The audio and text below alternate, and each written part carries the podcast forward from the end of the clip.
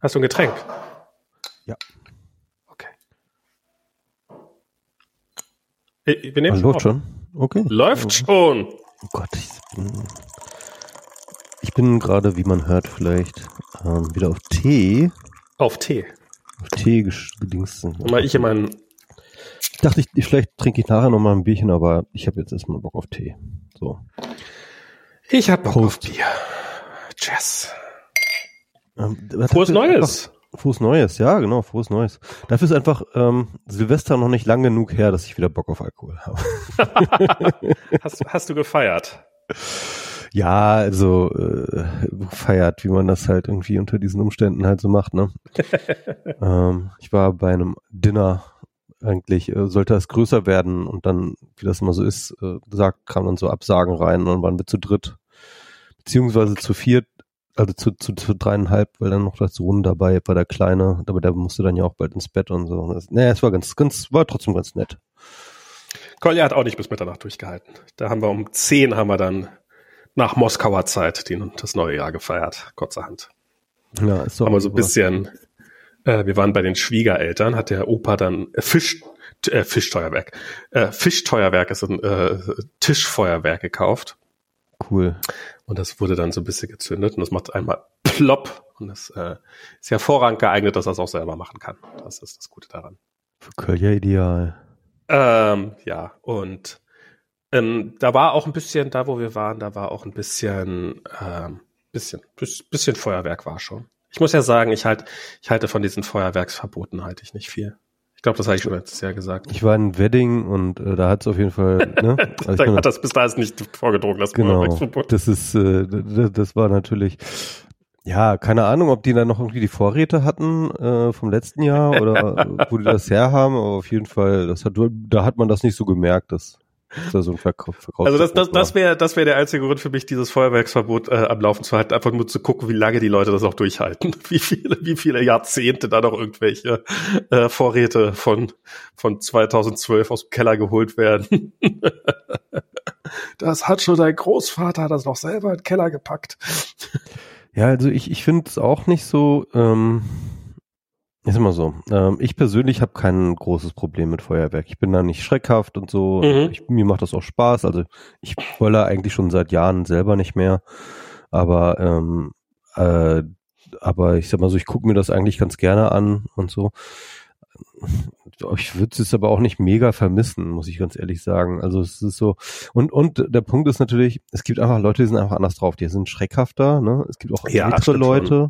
Es gibt halt Kriegstraumatisierte. Es Klar. gibt ähm, vor allem auch ganz viele Hunde und, und, und Katzen, die sich einfach wirklich an dem Tag komplett verjagen. So, also es, also es bringt schon auch eine Menge Leid, ne? muss man schon sagen. So.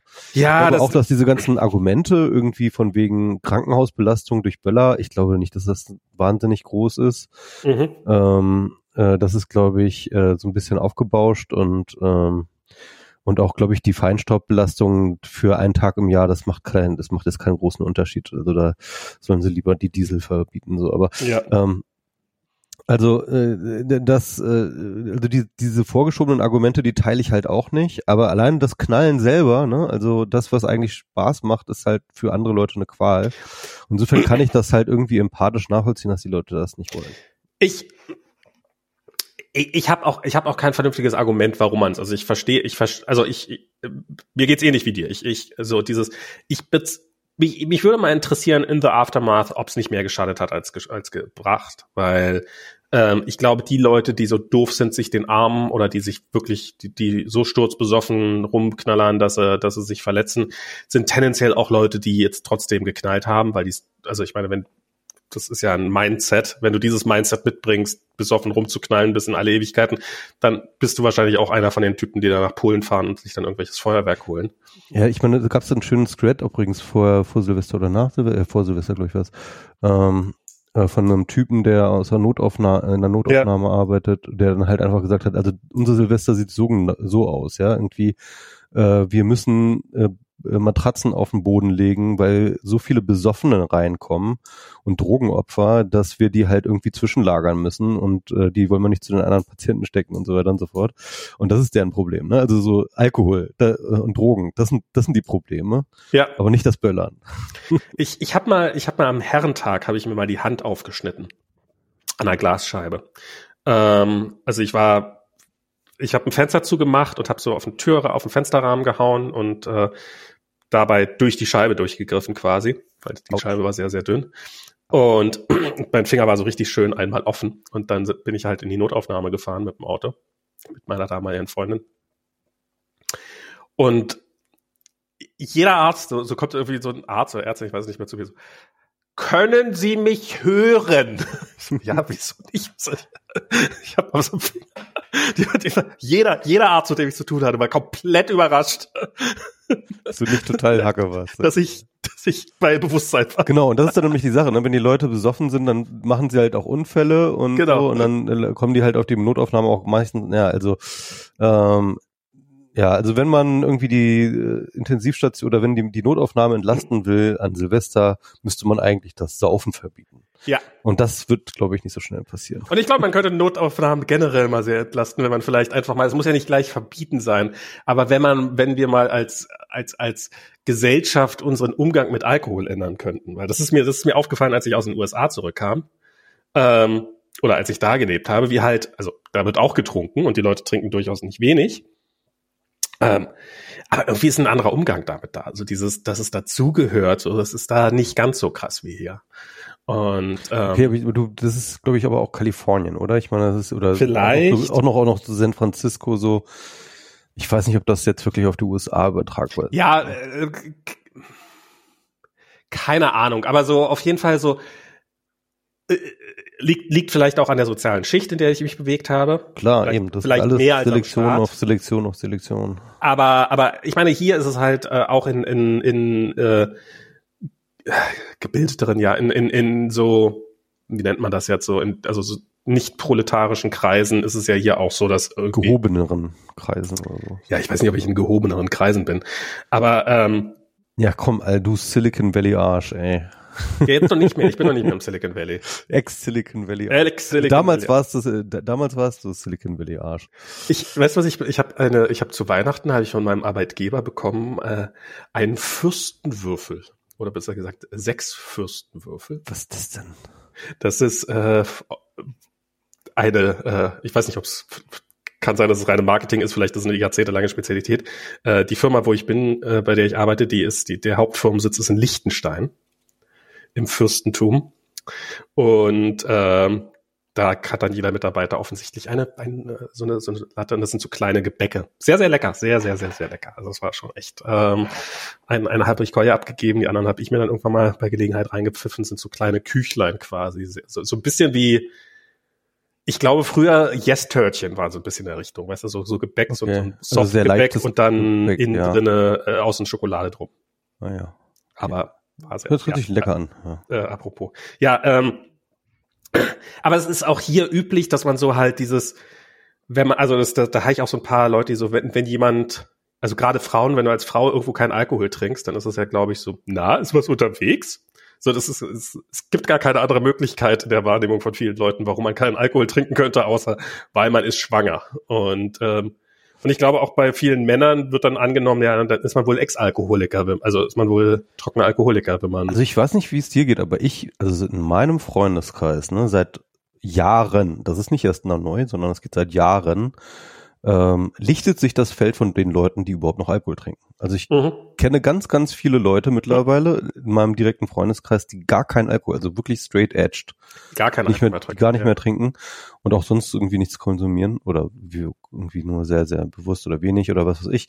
Und ähm, und es ist, es mir fällt das wirklich schwierig mittlerweile, ähm, jemanden zu finden, mit dem man ein Bierchen trinken gehen kann. ist wirklich so. Mich fragst du ja nie. Wir waren noch ein Bier. ja, ähm, also ich, ich trinke ich, ich trinke auf jeden Fall, ich habe in meinem Leben, in meinen, als ich jünger war, viel mehr getrunken, einfach viel regelmäßiger, ja, klar, das ist aber Kneipen gegangen und sowas. Klar. ich habe das irgendwie als Und als wir uns kenn kennengelernt haben, waren, sind, waren wir dauernd nur in Kneipen. ja Ich meine, die Idee zu WMR ist ja irgendwie von uns ständig in Kneipen rumhängen und diskutieren entstanden. So, ja. Aber das ist, als ich im Krankenhaus war, da hatte ich mich mit, äh, wie das halt so ist, da liegt man dann mit anderen Leuten im Krankenhaus und dann habe ich mich mit so einem Typen da unterhalten, der war ganz nett. Ähm, und der hat erzählt, dass seine Tochter, die ist irgendwie so äh, 15, 16, 17, ähm, und die hat irgendwie mal ihren Geburtstag gefeiert auf irgendeiner kleinen Insel und ähm, er ist dann mitgefahren und also die sind dann quasi alle ihre Freunde und so sind da hingefahren und er ist mitgefahren, um dann denen beim Aufbauen zu helfen und so ein bisschen zu helfen und hat dann so erzählt, so, ähm, dass sie dann irgendwann so, ja, haben sie aufgebaut und so und dann hat einer, hat ihn so noch jemand gefragt, äh, Herr so und so, ähm, können, können wir Ihnen noch helfen? Und äh, dann hat er so zu ihm so, weißt du, wo du mir helfen kannst? Klack, dieses Bier hier leer zu machen. Und hat ihm, wollte ihm so Bier in die Hand drücken. Und der Typ war so, äh, ja, aber es ist doch noch gar nicht Nachmittag und nachher vielleicht dann äh, später noch ein Cocktail oder sowas. Aber nee, jetzt ist, äh, jetzt ist ja gerade mal so drei, da trinke ich ja noch kein Bier. Kein Bier. Und, Bier. und, wir der hat das so gesagt. sehr schön beschrieben, so als so diesen, diesen Generationenkonflikt und er stand dann so da mit seinen beiden offenen Bier, weil eins hat er schon für sich aufgemacht und eins für den anderen und keiner in der Runde wollte irgendwie so von dem wirden alten Mann mit seinem Bier eins Bier abhaben. Und er war so, äh, der ist aber schon ein bisschen merkwürdig, jetzt Alkohol zu trinken, schon um die Zeit. also ich glaube, da hat es auch so einen richtigen, äh, also mag jetzt natürlich auch, ich, ich wette, dass es auch äh, sehr viele 16-Jährige gibt, die sich regelmäßig die Kante geben. Aber ich glaube, da hat schon so ein bisschen so ein Umdecken stattgefunden, ja. Ja, auf jeden Fall äh, haben die dann ihre eigenen Konsum äh, Rituale, ne? Die sie sich dann ausdingsen. Das war sehr lustig. Der hatte so über seine Tochter so ein bisschen, also er hat es nicht schlecht oder sowas, aber so ein bisschen enttäuscht. Ja, die will auch keinen Führerschein und so. Und es waren eig- alles eigentlich gute Sachen, die, sie, die so diese, diese Jugend nicht mehr. Ja, die saufen nicht mehr, schlagen sich nicht mehr, fahren nicht besoffen Auto. Wollen vor allem nicht besoffen Auto fahren. Was ist da los? Was ist da los? Was ist da los? Was ist da los? Also der, Ich der, finde, ich finde, ich finde, Ulf Puschert muss einschreiten. Das geht so nicht mehr weiter. Das kann so nicht weitergehen. Ich stelle mir gerade so vor, so irgendwie alte weiße Männer, die irgendwo una- unaufgefordert auf irgendwelchen Teenager-Partys auftauchen. Und den Die. Cocktailgläser auf den Boden schmeißen. Schlag mich! Hier wird jetzt Bier getrunken. Und ihr kriegt jetzt alle einen Autoschlüssel in die Hand. Da, dreimal im Kreis fahren. Das hat uns auch nicht geschadet. genau. Du musst mehr Gas geben. Kupplung mehr springen lassen. Ja, naja. Automatik ist verboten. Elektro sowieso. aber, so sind Das ja muss viele, stinken. aber so sind ja viele. Meine Mutter hat eben gerade, wir waren mit meinen Eltern waren wir essen und meine Mutter hat erzählt, dass irgendwelche Freunde von ihr jetzt äh, sich extra noch mal einen Diesel kaufen, solange es noch geht. Der muss dann bis zum Ende reichen, so, äh, weil äh, Ja, ja, why not? Ich habe gerade, ich habe gerade übrigens ähm, tatsächlich einen Artikel in der Financial Times gelesen über die deutsche Autoindustrie und da war halt so ein Typ, der so als so bekannter Analyst irgendwie unterwegs war, mhm. ähm, ganz lange jetzt in der Branche und so als so die äh, Branchenanalyst Koryphäe galt und er meinte halt so, ja, also im Endeffekt ist der, sind die gesamten europäischen Automobilmarken gerade am untersten Limit ähm, sozusagen äh, äh, börsennotiert, wie ja, es nur irgendwie geht. Ja, Ja, ja. im Endeffekt ähm, rein nach Börsenwert scheint der Markt zu erwarten, dass äh, der Wert dieser Aktien in den nächsten fünf, äh, vier bis fünf Jahren auf null geht. so. genau. Die rechnen so die die die Preise sind so, dass sie irgendwie für noch für zehn Jahre die, also man sagt ja irgendwie so, der Wert einer Firma ist zehn Umsatz mal zehn. Mhm. Jahresumsatz mal 10. Und das ist aber irgendwie so, irgendwie so am untersten Limit davon. Genau. Und ähm, Ja, ich bin mal sehr dann, gespannt. und dann hast du dann solche so, so Tesla dagegen, ne? Und ähm, Ich bin, ja, ich, ich bin, ich habe ähm, Mercedes, auf die ich jetzt äh, nichts gebe, wo ich gedacht habe, okay, Mercedes, die, die, die, die Kugel, mit der, von der die sterben werden, ist schon abgefeuert, sie wissen es bloß noch nicht. Ähm, die haben jetzt die, den, die neue S-Klasse, also die elektrische S-Klasse vorgestellt, den EQS, der fantastische Reviews kriegt. Also so was ich bisher über dieses Auto gesehen habe, ist das ein extrem gutes Auto, wo dann auch sagen, ja, Tesla, Scheißdreck dagegen. Also auch Leute, die jetzt nicht irgendwie ähm, irgendwelche deutschen Reviewer, sondern Amerikaner, die das reviewen und die sagen, ja, auch, auch in den Bereichen, in denen Tesla bisher als gut gilt, ist das Auto besser.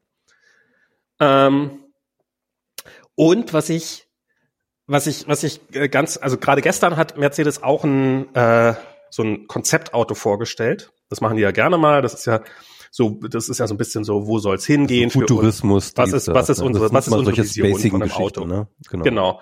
Und vor zwei Jahren, weiß ich noch, haben die so ein Avatar-Auto vorgestellt. Da haben die mit Avatar zusammengearbeitet, hier mit dem, äh, wie heißt, ich weiß nicht, wie der Typ heißt. Ähm, also haben wahrscheinlich dem Haufen Geld in die Hand gedrückt. Dann war so, ein, so irgendwie so ein futuristisches Auto, wo dann so irgendwie Klappen hochging und das hat dann seine Haut verändert und das konnte seitwärts rollen und es war einfach total ja, das war einfach nur, okay, wir schmeißen alles an Feature rein, was wir uns vorstellen können, weil wir haben eigentlich keine Vision. Und was die gestern vorgestellt haben, dieses Konzept heißt EQXX. Also die fangen jetzt alles an mit EQ. Und, und das ist ein Auto, was aussieht wie so ein Silberpfeil. Also so ein super sportliches, wirklich super, super schickes Auto. Äh, eher klein, eher kompakt wir legen extrem Wert darauf, auf geringen äh, Stromverbrauch, also hat einen relativ kleinen Akku, schafft damit aber soll 1000 Kilometer damit schaffen. Ähm, alles vegan, alles öko, alles äh, für die Umwelt, alles und und das waren rundum, also ich bin kein Autoexperte und ähm, aber das ist halt von von Mercedes habe ich eher ein SUV erwartet und sozusagen, ja, unsere Vision ist eher Sparsamkeit und äh, probieren mit den, also haben dann auch so, so, ist natürlich, ist natürlich reines Marketing dann auch. Ich meine, klar, wenn sie jetzt dieses Auto vorstellen, können sie dann tausend SUVs mehr verkaufen. Also ist jetzt, ähm, ich, äh, ich, ich, ist jetzt nicht so, dass ich der, deren Kool-Aid trinken will, aber da hatte ich plötzlich das Gefühl, dass vielleicht bei Mercedes durchaus noch sowas wie ein Puls da ist und dass sie es nochmal schaffen könnten. Würde hm. mich mal interessieren, ob das, ob das jetzt irgendwie Auswirkungen auf deren Aktienkurs hatte. Tja. Ähm, also insofern und ja, und ich frage mich, was ich mich aber auch frage, ist halt irgendwie, ähm, das sind ja auch Marken, die eine so lange und so ähm, breite Tradition haben und so eine so eine krasse Wiedererkennbarkeit und und und, und auch so ein Image-Ding, dass ich mir nicht vorstellen kann, dass man einfach nur also selbst wenn du das ganze Ding gattest, ja, und halt wirklich so die, alles verkaufst und alle entlässt, ja, ja, hat diese Marke Mercedes oder auch Daimler-Benz und so, ja, die hat ja immer noch einen mega Wert eigentlich, ne? Klar. Weil halt äh, äh, und Aber wie hoch ist der noch? All things considered. Ja, Weil der, so, so eine Marke bringt natürlich auch immer eine gewisse Legacy mit sich. Also ich meine, eben, ich habe ja vorhin gerade gesagt, dass mein Bild von Mercedes ja eher nicht so gut ist. Ja, und das, ja, das sind ja die letzten Jahre, ne? Aber ich, wie gesagt, also Mercedes gibt's ja seit über 100 Jahren. Ja, ja, klar. Aber ich meine, im Endeffekt, so wie viele Firmen gibt's schon? So Bentley war mal eine, Rolls-Royce war mal eine Marke, Jaguar war mal eine Marke, eigentlich jede, jede, jede britische Autohersteller, in nimmst Vauxhall, waren alles mal große Marken, die in eigenständigen, die, die heute nichts mehr sind, die heute nur noch irgendwo ein Badge sind, das irgendwo draufklebt und das war's. Und ähm, oder nicht viel mehr als das zumindest. Und also das, das geht. Ich, aber ich, ich, ich sehe Tesla noch nicht so als, also mit Tesla muss ich ja mal sagen, die haben, was die, die haben halt, was, was die geschafft haben, und das ist eine krasse Leistung, ist halt, sie haben bewiesen, dass Elektroautos für den Massenmarkt sind. Als, als die angefangen haben, war, haben, haben, hat wahrscheinlich die Mehrzahl der Leute, die Ahnung von Autos gesagt haben, das wird niemals passieren, das ist nicht möglich, was Tesla jetzt jeden Tag produziert. Ähm, Autos, Elektroautos für den Massenmarkt, die was taugen, die was vom Preis her taugen, die von, die, die quasi, die, die angemessen sind. Mhm. Und sie hatten echt die Strategie, das durchzuziehen, ne? Zuerst diesen Roadster zu machen und dann Klar. halt irgendwie immer weiter zu iterieren. Das war schon echt ganz schlau, ne? Aber seitdem richtig viel kam da auch nicht mehr, ganz ehrlich. Also, Self-Driving hat uns Elon Musk so oft versprochen schon. Ich glaube, das erste Mal hat er gesagt, dass es bis 2016 auf der Straße ist. Und da habe ich letztens auch einen guten Text drüber gelesen, ähm, der mehr oder weniger diesen gesamten ähm, selbstfahrenden Au äh, äh, Autopilot-Kram von Tesla wirklich in die Tonne gekloppt hat. Der also der ist nicht mal, das ist nicht nur so, dass Tesla seine eigenen ähm, Versprechungen ständig nicht einhält, sondern äh, das System, wie sie es haben, ist strukturell den nicht auf der Höhe der Zeit von der Technologie von selbstfahrenden Autos. Okay. Die sind nicht nur nicht irgendwie dort, wo sie hin sollten, sondern sie sind auch gegenüber der Kon Konkurrenz schon deklassiert. Und das liegt unter anderem, und das sagt der, sagt der Typ, der hat scheinbar ziemlich viel Ahnung davon, ähm, speziell, weil die halt kein LiDAR benutzen, sondern halt auch mhm. auf Kameras machen. Und das ist halt einfach ein mega Nachteil, ähm, den sie sich ähm, eingekauft haben und den sie auch nicht wieder weg, weggekriegt kriegen. So.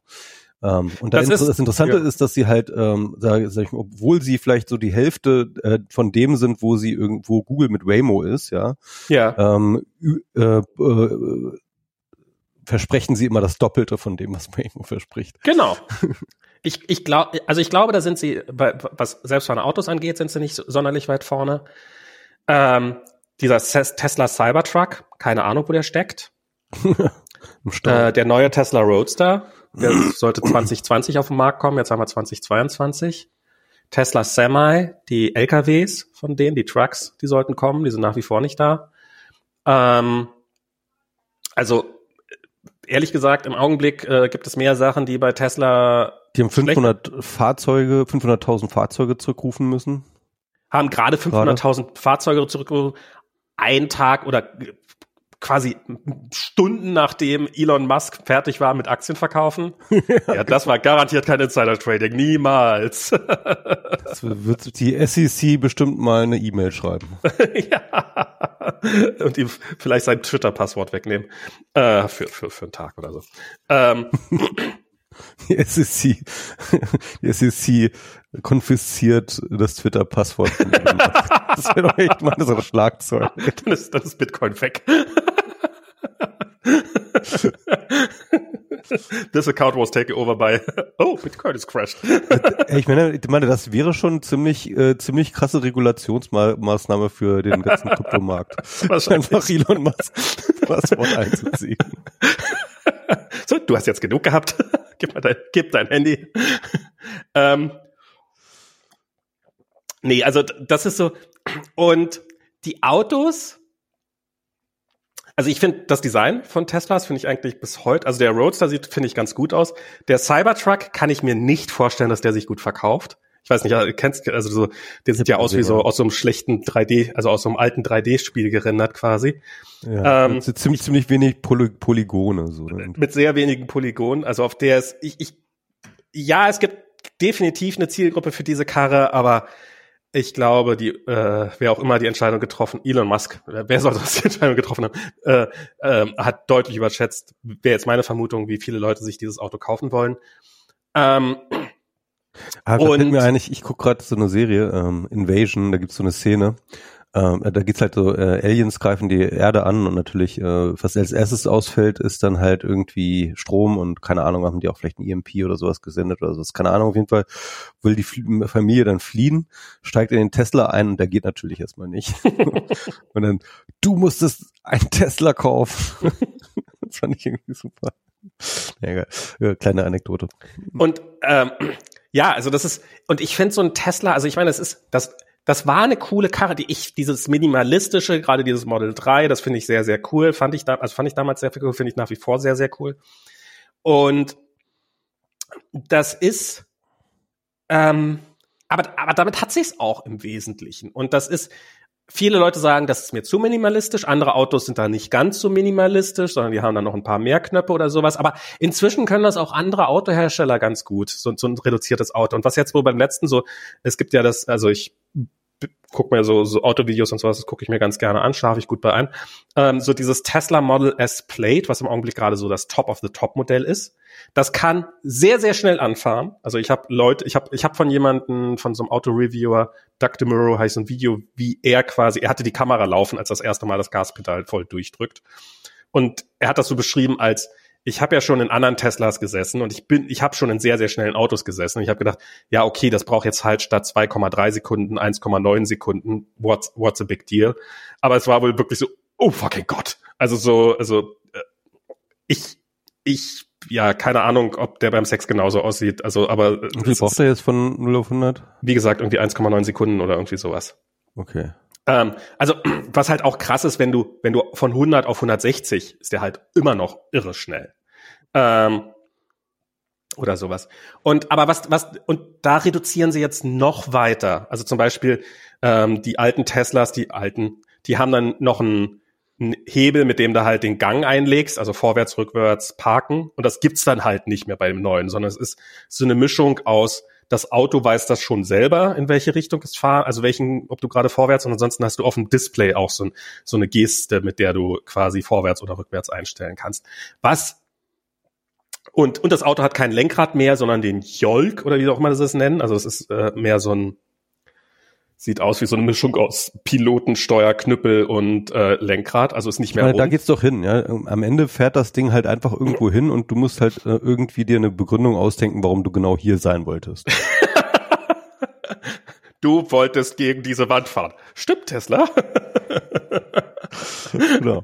ähm, also die, die Intelligenz scheint da schon ganz okay zu sein. Also es sind halt solche Sachen wie, wenn du losfährst, dann willst du wahrscheinlich, also wenn du irgendwo, du bist irgendwo hingefahren, stehst vor einer Wand, dann willst du wahrscheinlich in den Rückwärtsgang und so was Sachen. Also das ist halt und und aber aber das ehrlich, da wird's gimmicky. Das ist keine, das ist keine Reduktion mehr, um noch was rauszuholen, sondern es ist einfach nur Scheiße. Die anderen äh, kriegen auch minimalistische Autos hin. Wir müssen da jetzt noch eine Schippe drauflegen, egal was. Und das ist, das, das ist so das Gefühl, was ich gerade bei Tesla so sehr stark habe, dass sie, ähm, dass der Markt ihnen doch schneller auf die Pelle gerückt ist, als sie es äh, äh, ja, oder relativ schnell auf die Pelle gerückt ist und dass ihnen jetzt so ein bisschen die Ideen ausgehen. Und so auf so einem Plateau sind, so auf so einem Innovationsplateau. Sie, ja, und dass sie, ich meine, und dass da auch jetzt, ich, ich kann mir vorstellen, also mal gucken, vielleicht, ich wollte gerade sagen, na, vielleicht kommt da was, vielleicht haben sie noch irgendwas Geheimes im Bild, aber sorry, Elon Musk, äh, der hat seine gesamte Timeline für die nächsten 20 Jahre, hat er schon rausge, hat er auf seinem Twitter-Feed stehen. Das ist, ähm, nichts davon ist irgendwie ein Geheimnis, glaube ich. Also die sind so bei Batterietechnik, also ich will das jetzt auch, die haben sind bei Batterien wohl sehr, sehr weit vorne und so. Also sie sind in vielen Bereichen nach wie vor sehr, sehr gut. Aber ich kann mir vorstellen, dass es für die eng wird. Also ich sehe das nicht, dass die jetzt irgendwie automatisch den Markt dominieren werden, weil ich, also es gibt von sehr vielen Herstellern gute bis deutlich bessere Autos als Teslas und also ähm, und ja, was halt, glaube ich, so bei den Analysen, gerade was den deutschen Automarkt auch angeht, ist halt, dass ähm, diese Unternehmen natürlich einfach auch riesige Schiffe sind, ne? also mit mega riesigen Bürokratien Klar. und ähm, und ewig gewachsenen Strukturen und äh, den Macht- und Ränkespielen und so weiter und so fort. Und all das macht natürlich so ein, ähm, so ein Konzern halt auch recht unmanövrierfähig. Total. Ne? Und insofern kann, ist natürlich auch klar, dass halt äh, diese Schwäche der Automobilindustrie im, ähm, im Umschwung zu Elektro, den wir die letzten Jahre gesehen hat, dann durchaus auch so erklärt wird. Ne? Im Sinne mhm. von, die sind nicht reformierbar, das sind äh, eigentlich sozusagen äh, äh, zur Disruption freigegangen, freigegebene Titanen. Total. Und, ähm, und ich glaube, da, das ist das Narrativ so ein bisschen. Und ich weiß ja, nicht, ob also, da, wie, ich, ich da was sagen, drin steckt. Also. Ich will auch nicht sagen, dass bloß weil, äh, weil, weil ich nicht glaube, dass Tesla äh, der Alleinherrscher sein wird, dass es automatisch für Mercedes und VW und Opel und so weiter gut aussehen wird. Nee, es wird ja auch noch ein paar gute chinesische Firmen. Ich, ich glaube, die, ich glaube, wir werden jetzt erstmal erleben, dass chinesische Firmen den, den Markt auf abräumen werden im großen Stil. Das wird jetzt, das, das steht an. Das ist, ähm, ich habe ja, neulich habe ich meinem Vater ein Video geschickt, ein Review. Das gibt einen Handelskrieg. Also Deutschland wird sich niemals die Automobilindustrie abnehmen lassen. Das ist Ähm, ich meine, sie werden es natürlich tun, äh, weil es nicht anders äh, geht wahrscheinlich, ne? Aber äh, sie werden kämpfen mit allem. Ne? Also da, dann, also da äh, die deutsche Automobilindustrie mhm. ist Staatsräson. Ne? Also ja. das heißt mit anderen Worten, alles andere hat dem unterzu, äh, hat, ist dem untergeordnet. Aber die deutschen Autohersteller sind auch darauf angewiesen, in China zu verkaufen. Ja, eben. Das ist war, das war auch in dem Artikel in der FT ganz cool. Also, äh, das ist cool. Da war halt gesagt, also äh, 2015 haben die, ich glaube, die haben jetzt in diesem Jahr, ich glaube nicht mal ein Viertel des Umsatzes in China gemacht, wie sie noch 2015 gemacht haben. Ja. Das mit anderen Worten, sie werden in einem immer noch wachsenden Markt in China, ja, zunehmend aus, aus dem Markt gedrängt. Und das ist alles nur noch eine Frage der Zeit. China ja. war lange, war jetzt lange Zeit ein gutes Geschäft, aber das ist, das ist jetzt auf absehbare Zeit vorbei. Ja, ich habe ich hab irgendwie, ich habe von so einem Auto ein Review gesehen, äh, Ora Cat heißt das, das ist so von so einem chinesischen Hersteller. Und da habe ich meinem Vater ein, äh, den Review geschickt und habe geschrieben, ich könnte mir gut vorstellen, dass das euer erstes Elektroauto ist. Weil es ist halt ein, die, die, die machen einen guten Preis, weil sie auf den deutschen Markt, also auf den europäischen Markt wollen und wissen, dass sie ja noch keine Marke haben und verkaufen halt ein ziemlich gutes Auto für, also sie machen es nicht billig, aber sie verkaufen es halt, du kriegst für, du kriegst für relativ wenig Geld eine sehr gute Ausstattung.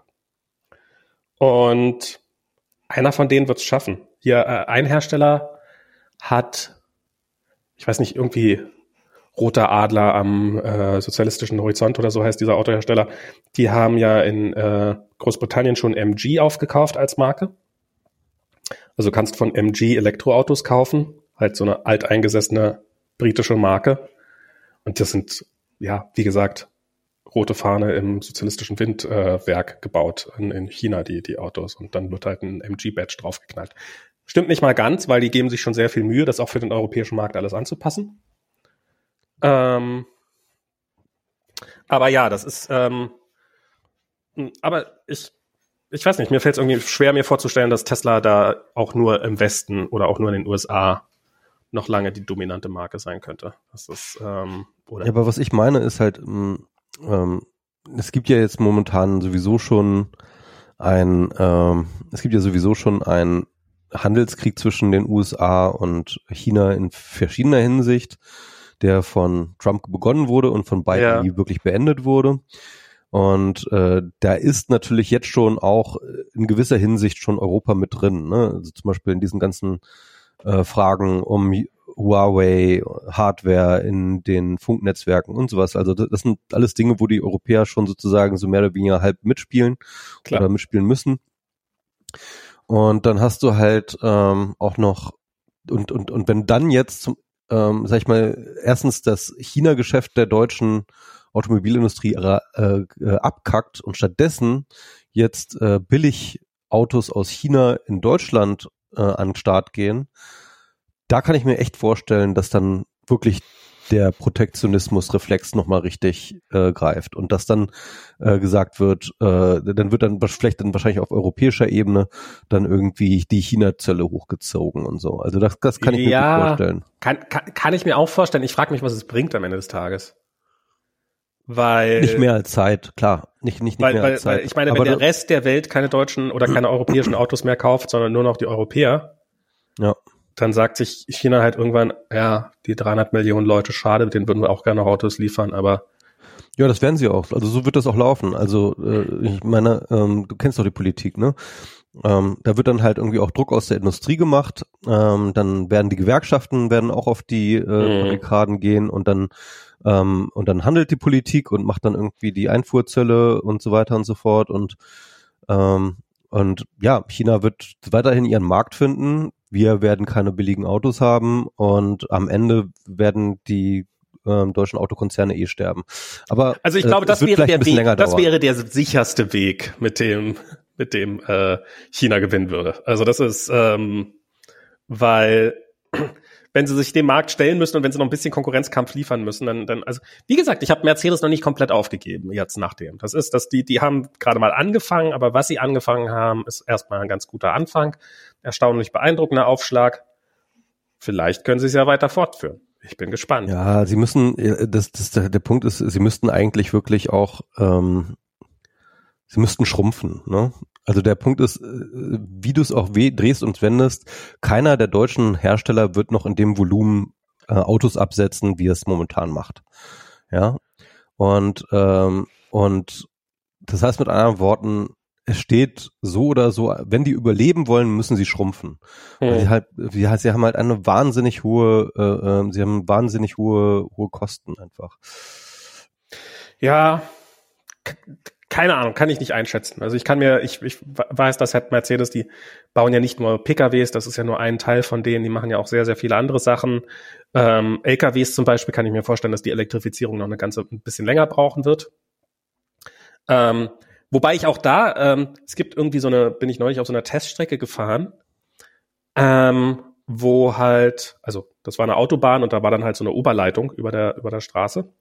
Das ist so eine Teststrecke für LKWs, für Elektro-LKWs, die dann während der Fahrt quasi laden können. Die hm. fahren dann so, ein, so, ein, so wie so ein Zug, so, eine, so ein Stromabnehmer aus, zwei davon, intelligent. Und sobald der Blinker angeschaltet wird, wird er wieder eingefahren und sowas. Also musst dich als Fahrer da nicht großartig drum kümmern. Und dann fährt halt, ähm, kriegt das Auto das automatisch mit. Ah, hier ist doch, hier ist doch eine Elektrostrecke, fährt seine Stromabnehmer auf und dann kannst du von da ab, kannst du mit Strom fahren. Du brauchst halt nicht so einen großen Akku. Und die Idee dahinter ist, finde ich eigentlich ganz clever. Ja, man braucht halt einen Akku, der reicht halt, also wenn alles, wenn komplett Deutschland, die alle Autobahnen elektrifiziert wären, du bräuchtest halt ein Auto vom Werk bis zur Autobahn und dann nochmal vom, vom, von der Autobahn bis zu dem Punkt, wo du es den ausliefern willst. Aber das sind halt nur die letzten paar Kilometer und für den ganzen Strecke auf der Mitte kannst du dann halt einfach ähm, mit der Oberleitung fahren. Und das, als ich das das erste Mal gesehen habe, habe ich so gedacht, ja, was für eine bekloppte, so typisch deutsche Idee. Aber eigentlich, wenn man mal drüber nachdenkt, eigentlich auch schon ganz cool, weil es ist halt eine sehr pragmatische, einfache Lösung für ein ziemlich komplexes Problem. Mhm. Ähm, nämlich, wie kriegt man, weil, weil für, äh, für für äh, Autos ist das, glaube ich, vorbei. Da ist halt einfach, ja, da knallst du halt eine große Batterie rein und dann, oder halt hoffentlich nicht mehr lange ganz so große Batterie. Und dann, dann kannst du schon alles machen mit dem Elektrozeug. Aber bei, bei LKWs ist es halt so, die bräuchten halt eine viel, viel größere Batterie, weil sie halt viel, viel mehr Masse transportieren müssen. Und jedes Kilo Batterie, was die zusätzlich mitschleppen, geht halt von der Masse ab, die du hinten drauf laden kannst. Also wenn dann plötzlich aus deinem 40-Tonner plötzlich ein, ein 30-Tonner wird, weil, äh, weil du eine 10 Tonnen Batterie mit die ganze Zeit mit dir rumfahren musst, dann hast du halt echt Kohle verloren. Und ähm, darum ist das, also es ist, ist tatsächlich so ein Problem, was jetzt nicht einfach durch äh, so einfach weggeht. Und vielleicht könnte da so eine, so eine Stromabnehmerlösung eine gute Lösung sein. Ich bin, sollte man vielleicht alles nicht zu schnell die Flinte ins Korn werfen hier. Ähm, ich kann mir vorstellen, dass es noch ein bisschen, dass es noch weitergehen könnte. Aber ja, sie müssen auf jeden Fall, aber es, es klang, es klang ein bisschen als, es sah, die Präsentation sah so ein bisschen so aus, als ob Mercedes den Schuss gehört hätte. Was ich jetzt nicht, kein Satz gesagt hätte, äh, wäre, von dem ich jemals gedacht hätte, dass ich nochmal sagen würde.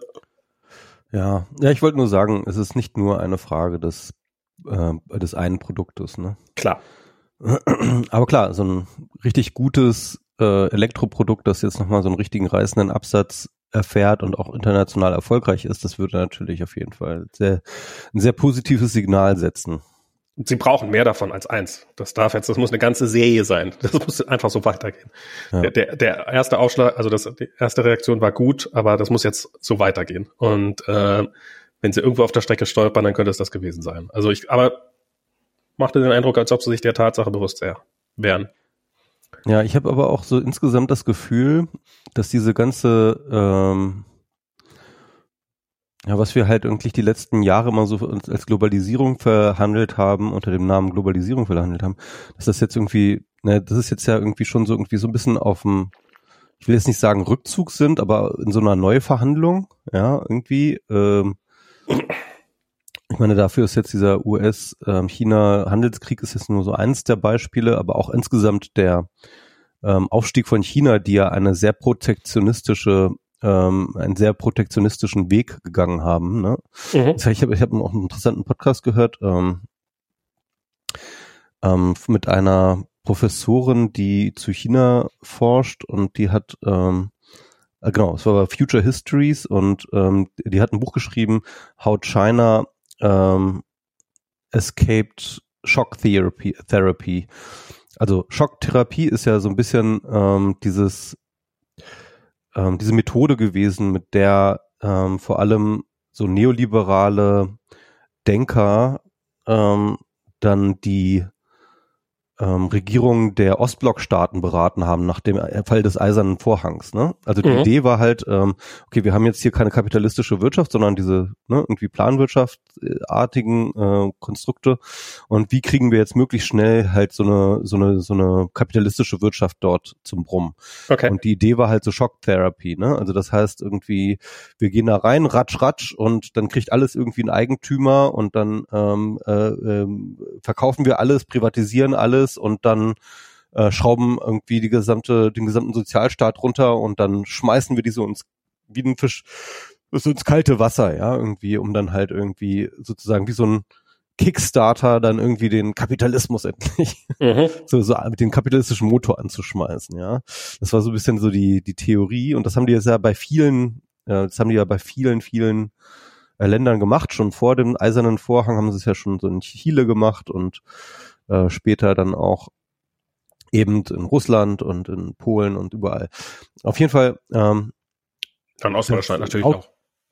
In Ostdeutschland in gewisser Hinsicht auch, wobei das kann man nicht ganz sagen, weil Ostdeutschland wurde ja mehr oder weniger eigentlich so absorbiert, kann man sagen. Ne? Das war, ja, ja, aber so die Treue, äh, das war schon, das ging schon in eine ähnliche Richtung ging in eine ähnliche Richtung, ne? Aber ja, klar. Ja, ja, war nicht wurde, wurde eigentlich an Deutschland, an, an, an Westdeutschland verkauft. ja, also ähm, jedenfalls. Beim Verkaufen was halt wäre doch Geld ist, bei rumgekommen. Äh, ja. Nee, erzähl. Also was, was ja passiert ist, ist eigentlich mehr oder weniger, dass die Wirtschaft in den betreffenden Ländern komplett zusammengebrochen ist und äh, das gesamte Gesellschaft eigentlich, das gesamte Gesellschaftskonstrukt eigentlich komplett zusammengebrochen ist und ähm, und das mit dem äh, Kapitalismus Kickstarten hat auch nicht so wahnsinnig gut funktioniert, ähm, weil diese Länder tatsächlich durch diese Deindustrialisierung, die dort stattgefunden hat, dadurch dann auch echt wirklich nachhaltig geschadet äh, hat ne? Mhm. und so weiter. Und ja, und China ist halt einfach das äh, leuchtende Gegenbeispiel, die halt einen ganz anderen Weg gewählt haben, ne?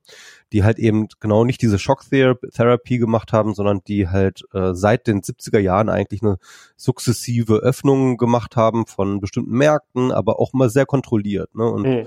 und eigentlich dann auch immer den Staat als wichtigen Player in den Märkten gelassen haben und dadurch halt auch so eine gewisse Preiskontrolle ausgeübt haben und so weiter und so fort und so, so eine Art äh, betreutes, äh, be betreute Kapitalismustransition gemacht haben. Ne? Und, ähm, und man kann ja durchaus, äh, glaube ich, festhalten, dass die, das chinesische Modell sehr, sehr viel erfolgreicher war als die anderen, ähm, als, als, als die westlichen Shock Therapy ähm, äh, Movements.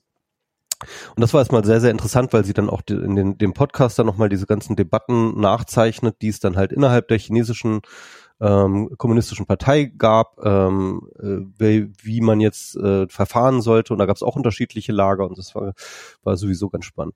Aber was ich eigentlich sagen wollte, ist halt, dass das Modell China natürlich jetzt auch so eine Art von ich sag mal so, das ist ja, das ist ja so ein bisschen diese Bedrohung vom Westen, die wir schon öfters bedroht äh, äh, besprochen haben, die ja vor allem auch eine ideologische ist, im Sinne von, der Westen hat sich immer so als äh, ähm, im Begriff der der wahrsten Wahrheit äh, von allem und so irgendwie immer begriffen. Ne? Wir sind so äh, der Ort, wo die Aufklärung herkommt. Wir haben den Kapitalismus erfunden und so weiter und so fort.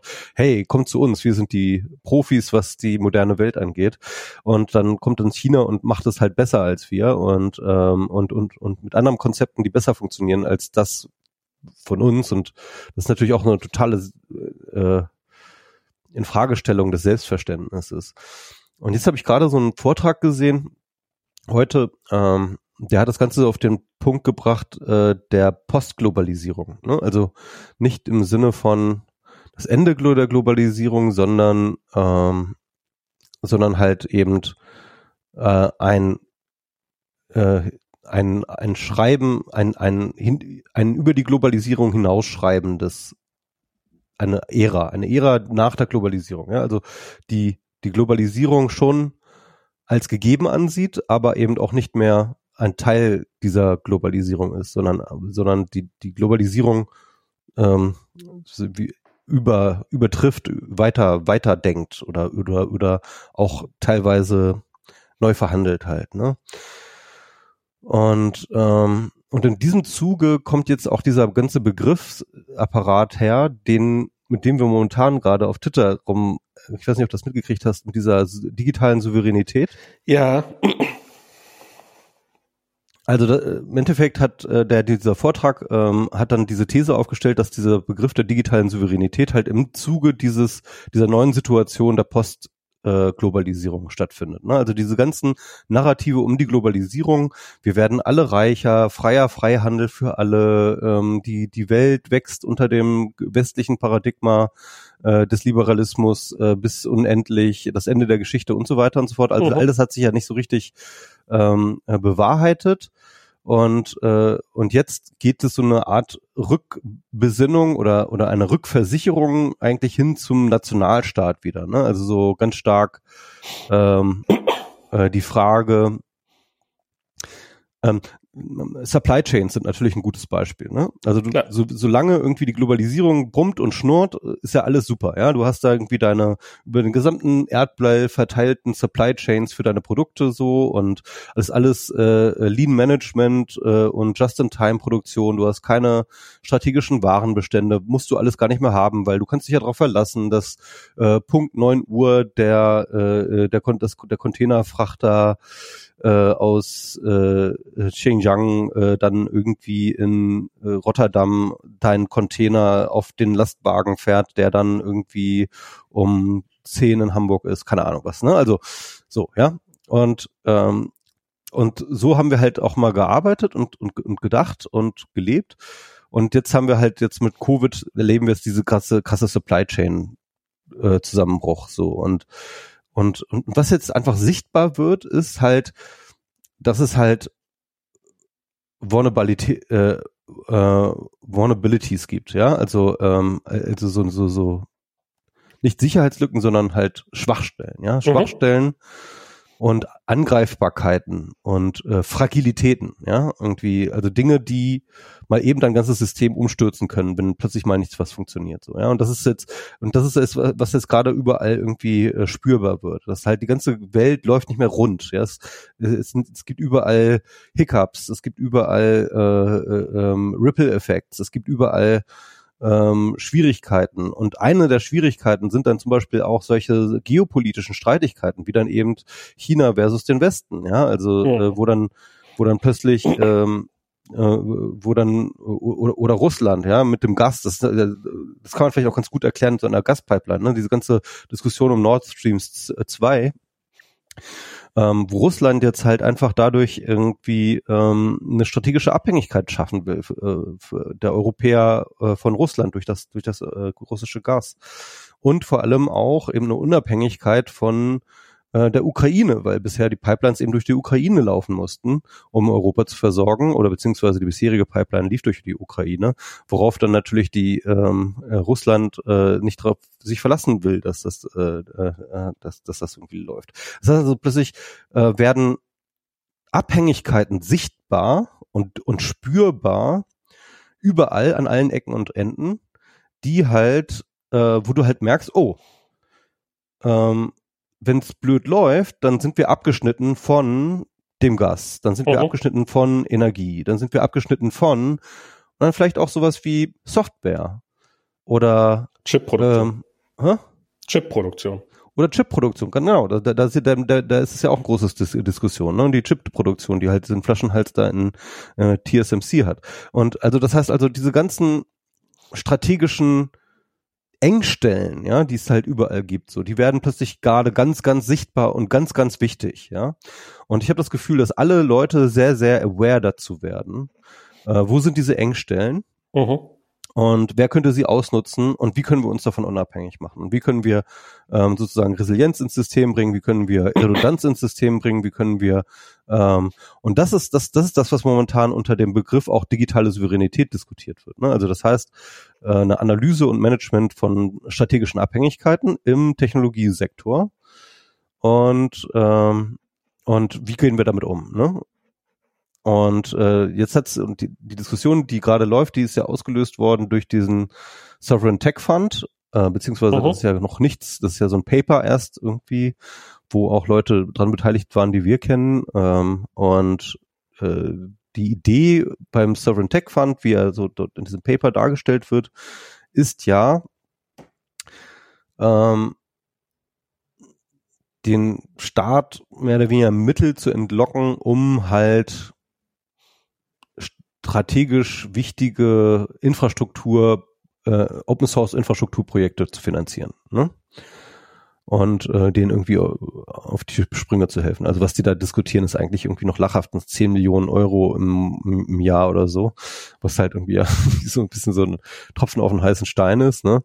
Aber ja, ähm, aber ich meine, irgendwo muss man ja anfangen und äh, die, ich finde die Idee halt gut, aber die Diskussion ist natürlich jetzt auch gerade so in der Netzszene und da sind wir auf so eine Art immer noch Teil davon, Max. Ja. Dran erinnern, ja. Die ähm, Netzszene, wo, wo, wo, wo, ist sie gerade? das ist nicht die Frage, gibt es die eigentlich noch? Naja, jedenfalls ähm, gibt es halt diese große Diskussion darüber, äh, Sovereign, also souverän, was, was heißt das, was soll das ähm, und so weiter. Das ist doch. Ja, gerade bei Open Source das, ist das ja wirklich eine berechtigte Frage. Nationalistischer Kackscheiß, ja. Das ist ja, ein ja. bisschen so die Sache. Und ich finde das interessant, weil ich natürlich viel von diesen, von dieser Gesamtmengelage, Gemengelage, habe ich natürlich auch mal im Buch abgebildet. Ich habe jetzt keine konkrete Stellung bezogen zu der Frage der digitalen Souveränität oder so etwas, ja? Ich weiß, dass wir uns in diesem Podcast schon mal sehr, sehr lustig darüber gemacht haben. So Über digitale Souveränität? Naja, als das so, so die, die europäische Suchmaschine dann irgendwie mit Milliarden gefördert Ja, ja, klar, natürlich, ja, natürlich.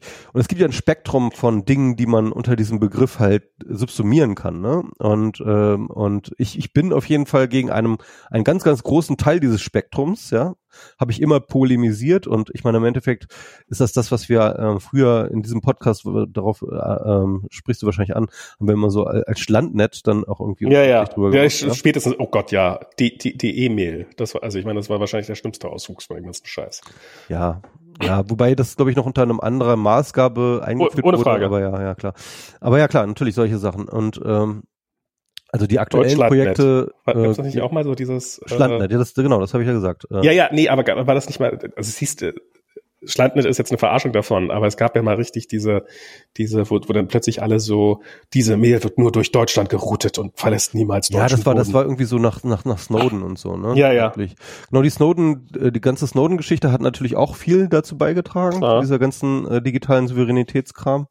Ja, jedenfalls in, in meinem Buch habe ich diese ganze Gemengelage so ein bisschen ähm, so ausgebreitet, aber wie gesagt, ich habe da nicht so eine richtige ähm, ähm, so eine richtige Position zugezogen. Aber eine Sache, die ich dann doch in den Empfehlungen drin habe am Ende, ist halt so etwas ähnliches wie den Sovereign Tech Fund. Also ähm, ich spreche da halt so vom äh, Public Stack, also vom öffentlichen Technologiestapel, ja, das ist so eine Art ähm, äh, als ein äh, durchaus auch konkret ähm, staatliches Infrastrukturprojekt, ähm, wo ich halt glaube, dass der Staat, ich glaube durchaus, dass der Staat sich mehr engagieren sollte in dem Bereich der digitalen Infrastruktur. Er sollte es aber eben nicht in Form von, keine Ahnung, einem äh, die E-Mail Facebook oder einer äh, äh, oder einer europäischen Suchmaschine oder oder jetzt gerade Gaia X oder so etwas, ja, was, was gerade ja momentan das, das große Projekt in der Hinsicht ist. Hast du da was gehört? Gaia X.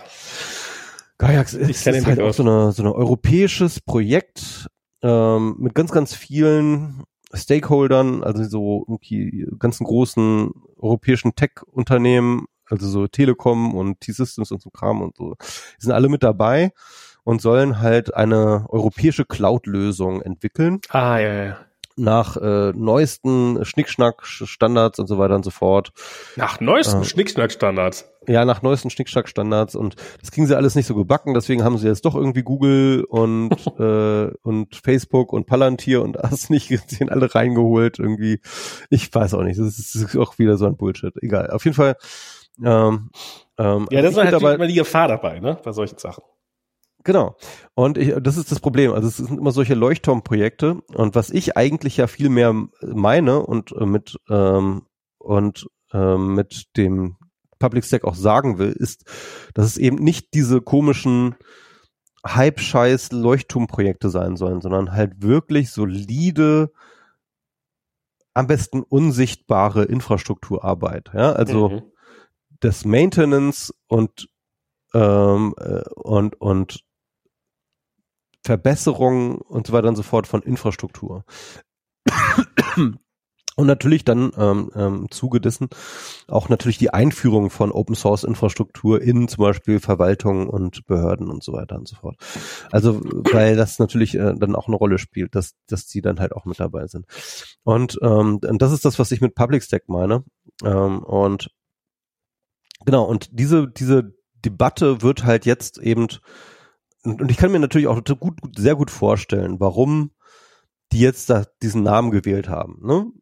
weil ähm, Open Source und so und das, das, da, da, da verdrehen Politiker nur die Augen mit. Ne? Also das ist so, was, was willst du uns da, was, interessiert uns hier nicht. Das, wir, wir, wir geben lieber alles Microsoft. So, ja, und, ähm, und aber wenn du dann irgendwie mit diesem Begriff der Souveränität kommst, ja, dann hast du plötzlich da die Aufmerksamkeit. Weil dann hören sie dir zu. Weil dann oh. sagen sie, Ah, ja, okay. Ähm, ja, klar, natürlich, strategische Unabhängigkeit, das ist natürlich wichtig. Okay, ähm, ja. Dann kann es auch mehr kosten und dann kann es auch ein bisschen aufwendiger sein. Und dann, dann ist man plötzlich auch bereit. Das ne? könnte sich auch das Militär interessiert.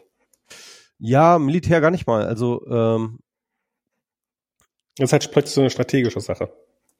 Ja, wo, du musst halt, du musst halt bedenken, ne? Ähm, schon ich meine, der, der, der Steinkohleabbau in Deutschland, ja, der ist eigentlich schon seit den 60er Jahren, das seit den 1960er Jahren, ist der schon nicht mehr wirtschaftlich. Ja, ja, klar. Rein, rein auf äh, globalem Level. So, warum ähm, baut Deutschland seitdem immer noch ähm, Steinkohle ab? Und das ist nicht nur. Steinkohle machen wir gar nicht mehr.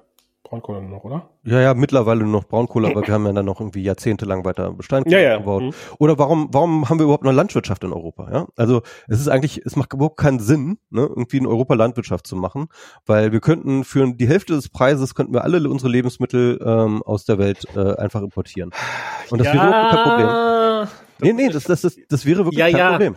Mhm. Und, und es wäre sehr viel billiger. Nee, nee, und, klar.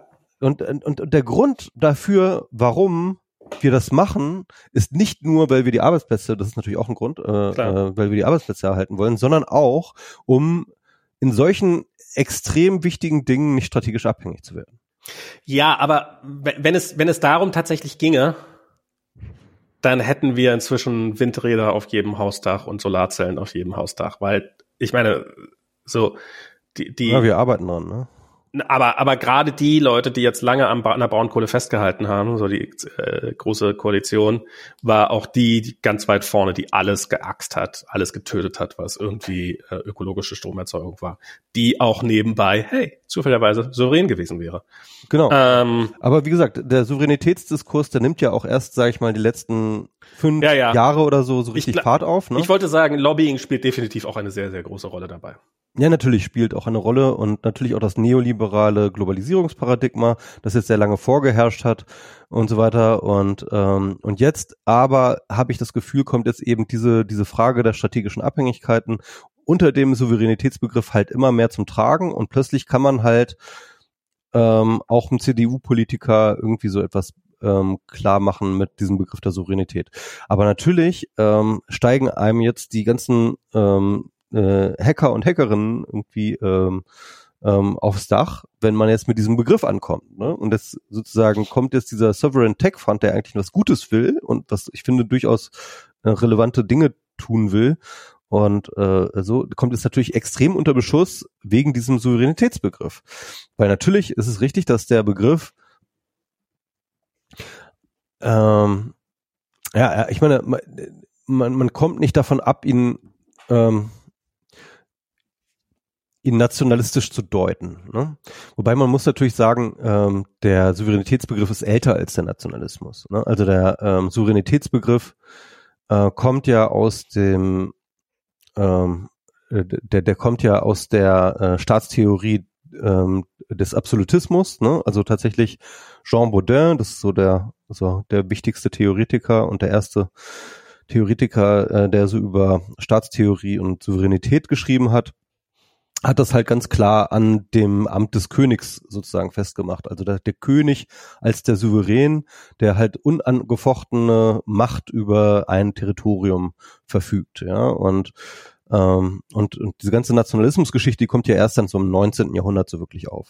Mhm. Und ähm, das heißt also mit anderen Worten, wir haben die eine Sache und dann haben wir auf der anderen Seite halt äh, nach dem Dreißigjährigen Krieg das, den Westfälischen Frieden gehabt und ähm, die so eine Art von ja Abmachung zwischen den Staaten war, ähm, dass sie sich, dass sie so ihre territoriale Integrität ge einander gegenseitig versichern. Ne? Also dass man sagt, okay, wir wir diskutieren jetzt äh, aus, wo jetzt die Grenze verläuft und dann ähm, äh, und dann äh, einigen wir uns darauf, dass wir die territoriale Souveränität des jeweils anderen Staates irgendwie achten, es sei denn, äh, wir erklären Krieg oder so etwas. Ne? Und das nennt sich dann ja, ähm, sag ich mal, in der Geschichtsschreibung dann die ähm, westfälische Ordnung, die jetzt sozusagen immer noch das Staatensystem mehr oder weniger klar macht. Ist auch egal. Das ist so, so, so ein bisschen der historische Ausflug. Und ähm, ja, und, und, und jetzt ist die Frage,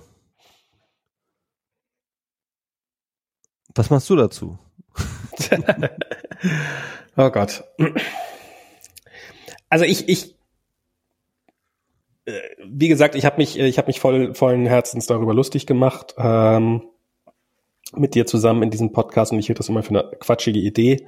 Es gab ja auch schon mal diese Ansätze, Chip-Produktion zum Beispiel nach Europa zu hören. So, ja, Chip-Produktion, ja, was für eine dumme Idee. Äh, inzwischen finde ich die bei weitem nicht mehr so dumm, aus naheliegenden Gründen. Ähm, es ist halt, ähm, ich meine, man macht sich auch geopolitisch. Also wenn ähm, China sich entschließt, in Taiwan einzumarschieren und das Land zu annektieren. Ja, das ist echt krass. Das, das würde so viel, das würde alles verändern. Das ist so krass dann könnten die halt einfach sagen so, ah ja, ihr findet, ihr findet also, das war illegitim, dann können wir euch leider keine Chips mehr liefern aus diesen taiwanesischen Fabriken.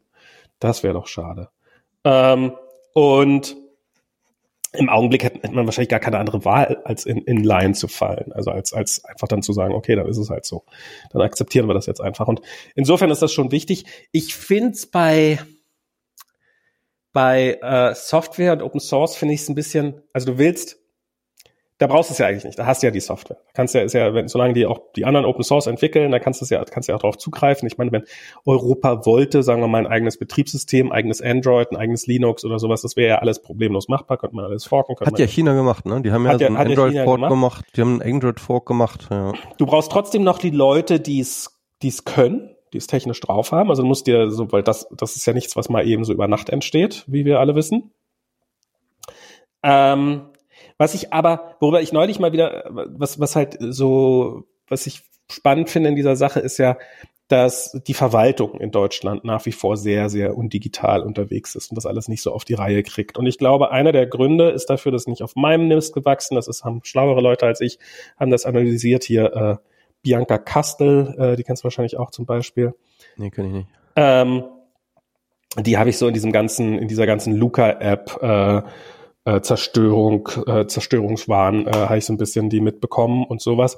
Und die argumentiert sehr stark dafür, und das finde ich ist was, was das halt Behörden auch in Deutschland, also im Augenblick ist das halt so, die sehen so digitale Infrastruktur sehen die nicht als ihre Aufgabe. Also auch ihre eigene digitale Infrastruktur sehen die nicht als ihre Aufgabe. Also wenn irgendwie eine, ein Amt, wenn ein Gesundheitsamt, jetzt äh, klasse, naheliegendes Beispiel, wenn die halt irgendwas brauchen, irgendeine Software, dann entwickeln die die nicht selber, sondern dann dann schreiben die das aus und dann wird ein Angebot eingeholt und dann wird, kriegt einer den Zuschlag und der macht das dann. Nee, nee, nee.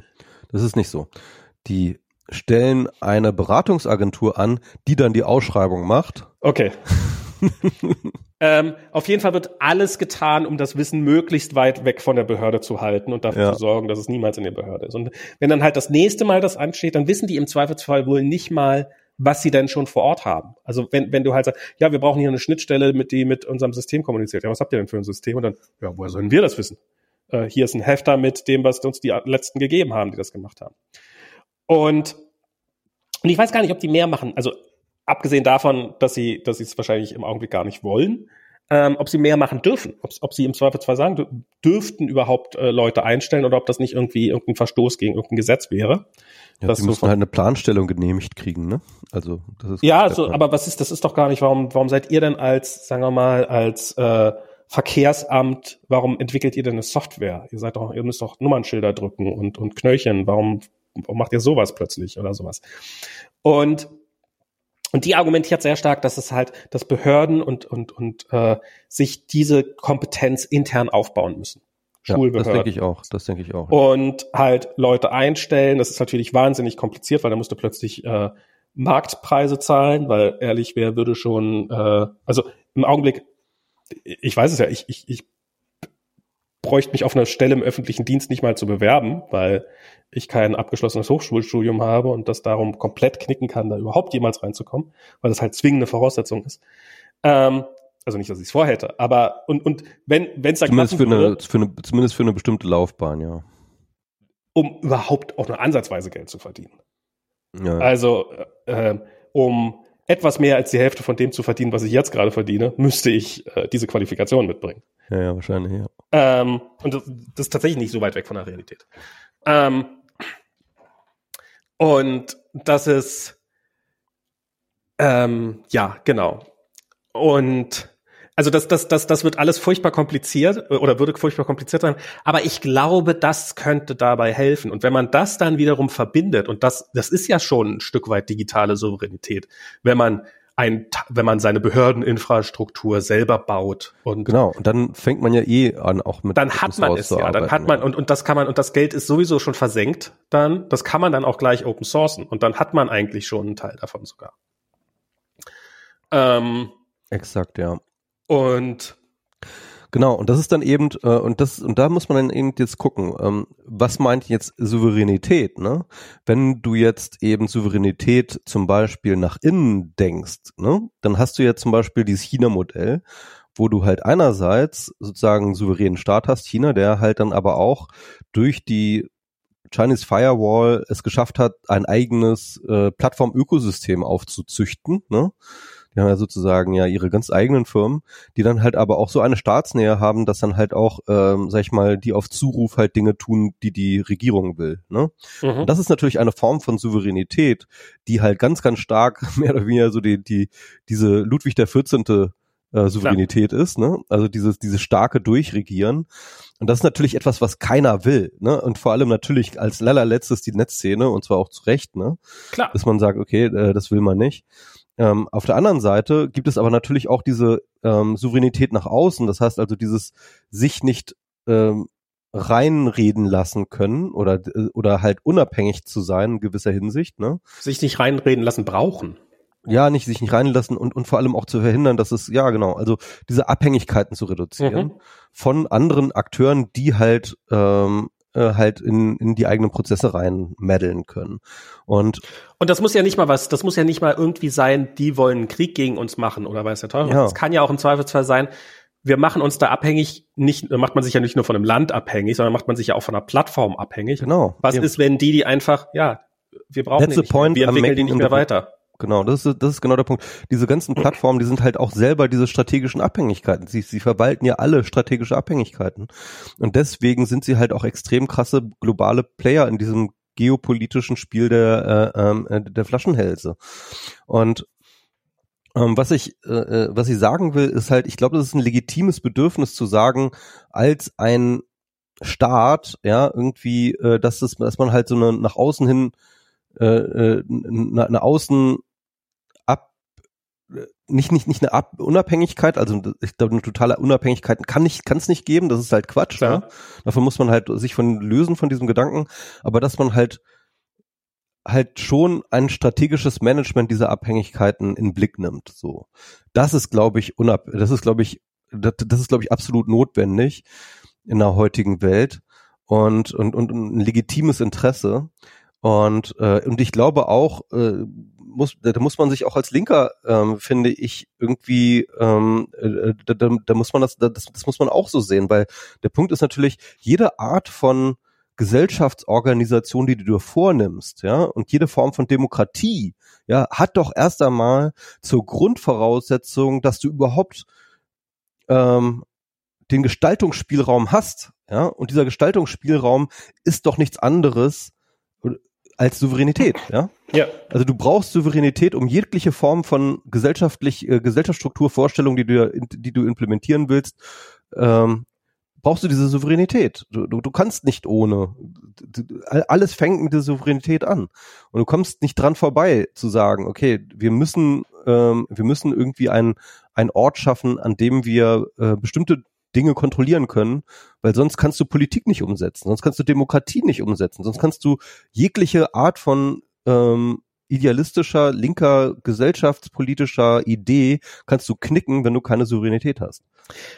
Es, es hat ja auch rein pra praktische, pragmatische Gründe. Also ich, äh, also als ich bei Facebook gearbeitet habe, um jetzt mal wieder so ein schönes Beispiel zu hören, da war ja immer die, also Facebook war ja damals, keine Ahnung, wie es heute ist, ein Haufen kleiner Teams, die weitgehend autark agiert haben und die nach Möglichkeit möglichst wenig Abhängigkeiten hatten zu irgendwelchen anderen Projekten innerhalb der Firma, einfach um, um ihr eigenes Schicksal besser kontrollieren zu können. Und das ist ja einfach, das ist ja auch ein rein pragmatischer Ansatz, dass du halt, ich, ich glaube, daran ist auch der Sozialismus irgendwo ein Stück weit zugrunde gegangen, dass er halt ähm, massive Abhängigkeiten hatte, ohne jegliche Redundanzen. Und wenn halt dein Stahlwerk irgendwann nicht mehr liefern konnte, äh, weil die gerade irgendwie, weil, weil da irgendwie ein Ofen äh, umgekippt ist oder weiß der Teufel was, ähm, dann, dann sind halt so und so viele andere Teile der Kette sind halt auch automatisch auch stehen geblieben. Und dadurch hattest du halt, dadurch das, also abgesehen davon. Dass Zentralisierung. Äh, genau, war, durch, ne? durch, durch diese Zentralisierung. Zum einen war es natürlich, weil es sehr, sehr schlecht war, aber eben auch, weil es keinerlei Redundanzen gab in dem ganzen System oder relativ wenige. Und das ist natürlich auch so, so, so ein Punkt eben in einer Chip-Krise oder einfach eben ein Softwareprojekt oder wenn einfach ja, für die ist nicht der Markt da, sich in die Richtung, in die wir es jetzt brauchen würden, weiterzuentwickeln. Dann machen die das halt nicht. Und dann, dann ist man davon, und da ist es natürlich sinnvoll, sich da unabhängig zu halten. Einfach um halt sich auch eine gewisse Agilität beizubehalten und weil es halt auch äh, zu einem bestimmten Maß die Produktivität erhöht. Ähm, klar kann das natürlich auch alles wieder nach hinten losgehen. Und vielleicht ist das jetzt auch gerade eine gute Gelegenheit dafür, auf so eine gewisse Art, weil ich glaube, wir sind so ein bisschen dabei, zumindest die Chance zu haben, ich sage jetzt nicht, dass es ein Automatismus ist, aber aus diesem Massenproduktionszeitalter so ein bisschen rauszugehen. Ähm, was auch, auch Chip-Produktion angeht, aber halt auch so andere Sachen. Also dass zum Beispiel, dass immer mehr Produkte, es sind nach wie vor sehr, sehr, sehr wenige, die meisten Sachen werden nach wie vor massenproduziert, aber halt aus einem 3D-Drucker kommen oder halt aus so einem relativ kleinen, ich weiß nicht, ob ich, habe ich da hiervon erzählt? Ähm, so, es gibt so eine Autohersteller, Arrival heißen die, glaube ich. Ähm, die sind, ähm, die bauen, also die bauen auch Elektroautos und die bauen äh, so Sachen wie äh, Lieferfahrzeuge. Für UPS haben die jetzt gerade einen ganz großen Deal und Busse und sowas halt so. Alles, was so eine Kastenform hat, sage ich jetzt mal. Und ähm, und was die halt machen ist, die bauen, also was, was, was deren großer Spin ist und deren großes Spiel, ist halt gar nicht mal so sehr das Auto selbst, sondern wie wird das Auto hergestellt. Es wird nicht gebaut, diese Lieferfahrzeuge werden nicht irgendwo, dass irgendwo in den USA oder sonst wo irgendwo eine riesen Fabrik ist und da werden dann hunderte Quadratkilometer große Werke hingepackt. Und da werden dann diese Autos gebaut, sondern deren Idee ist, dass sie irgendwo vor Ort, halt wo UPS jetzt mal wieder 500 Autos braucht, ähm, da eine Halle anmieten, da die entsprechenden Roboter reinstellen, ein bisschen Intelligenz da drin haben und dann ohne Fließband so, so, so eine relativ spontane ähm, so, so, so eine relativ spontane kleine Fabrik haben, die zwar nicht so effizient ist wie so eine gigantisch große Fabrik, aber halt die Scheiße nicht einmal um die Welt fahren muss und dadurch dann halt wieder besser funktioniert. Und ich kann mir vorstellen, dass das, dass wir gerade in einer Zeit leben, so ist zumindest mein Eindruck, kann natürlich auch alles sein, dass das jetzt alles so, so, so halt schöne Geschichten sind und dass die dann im halben Jahr feststellen, ha, war eine scheiß Idee, lass uns lieber eine große Fabrik bauen.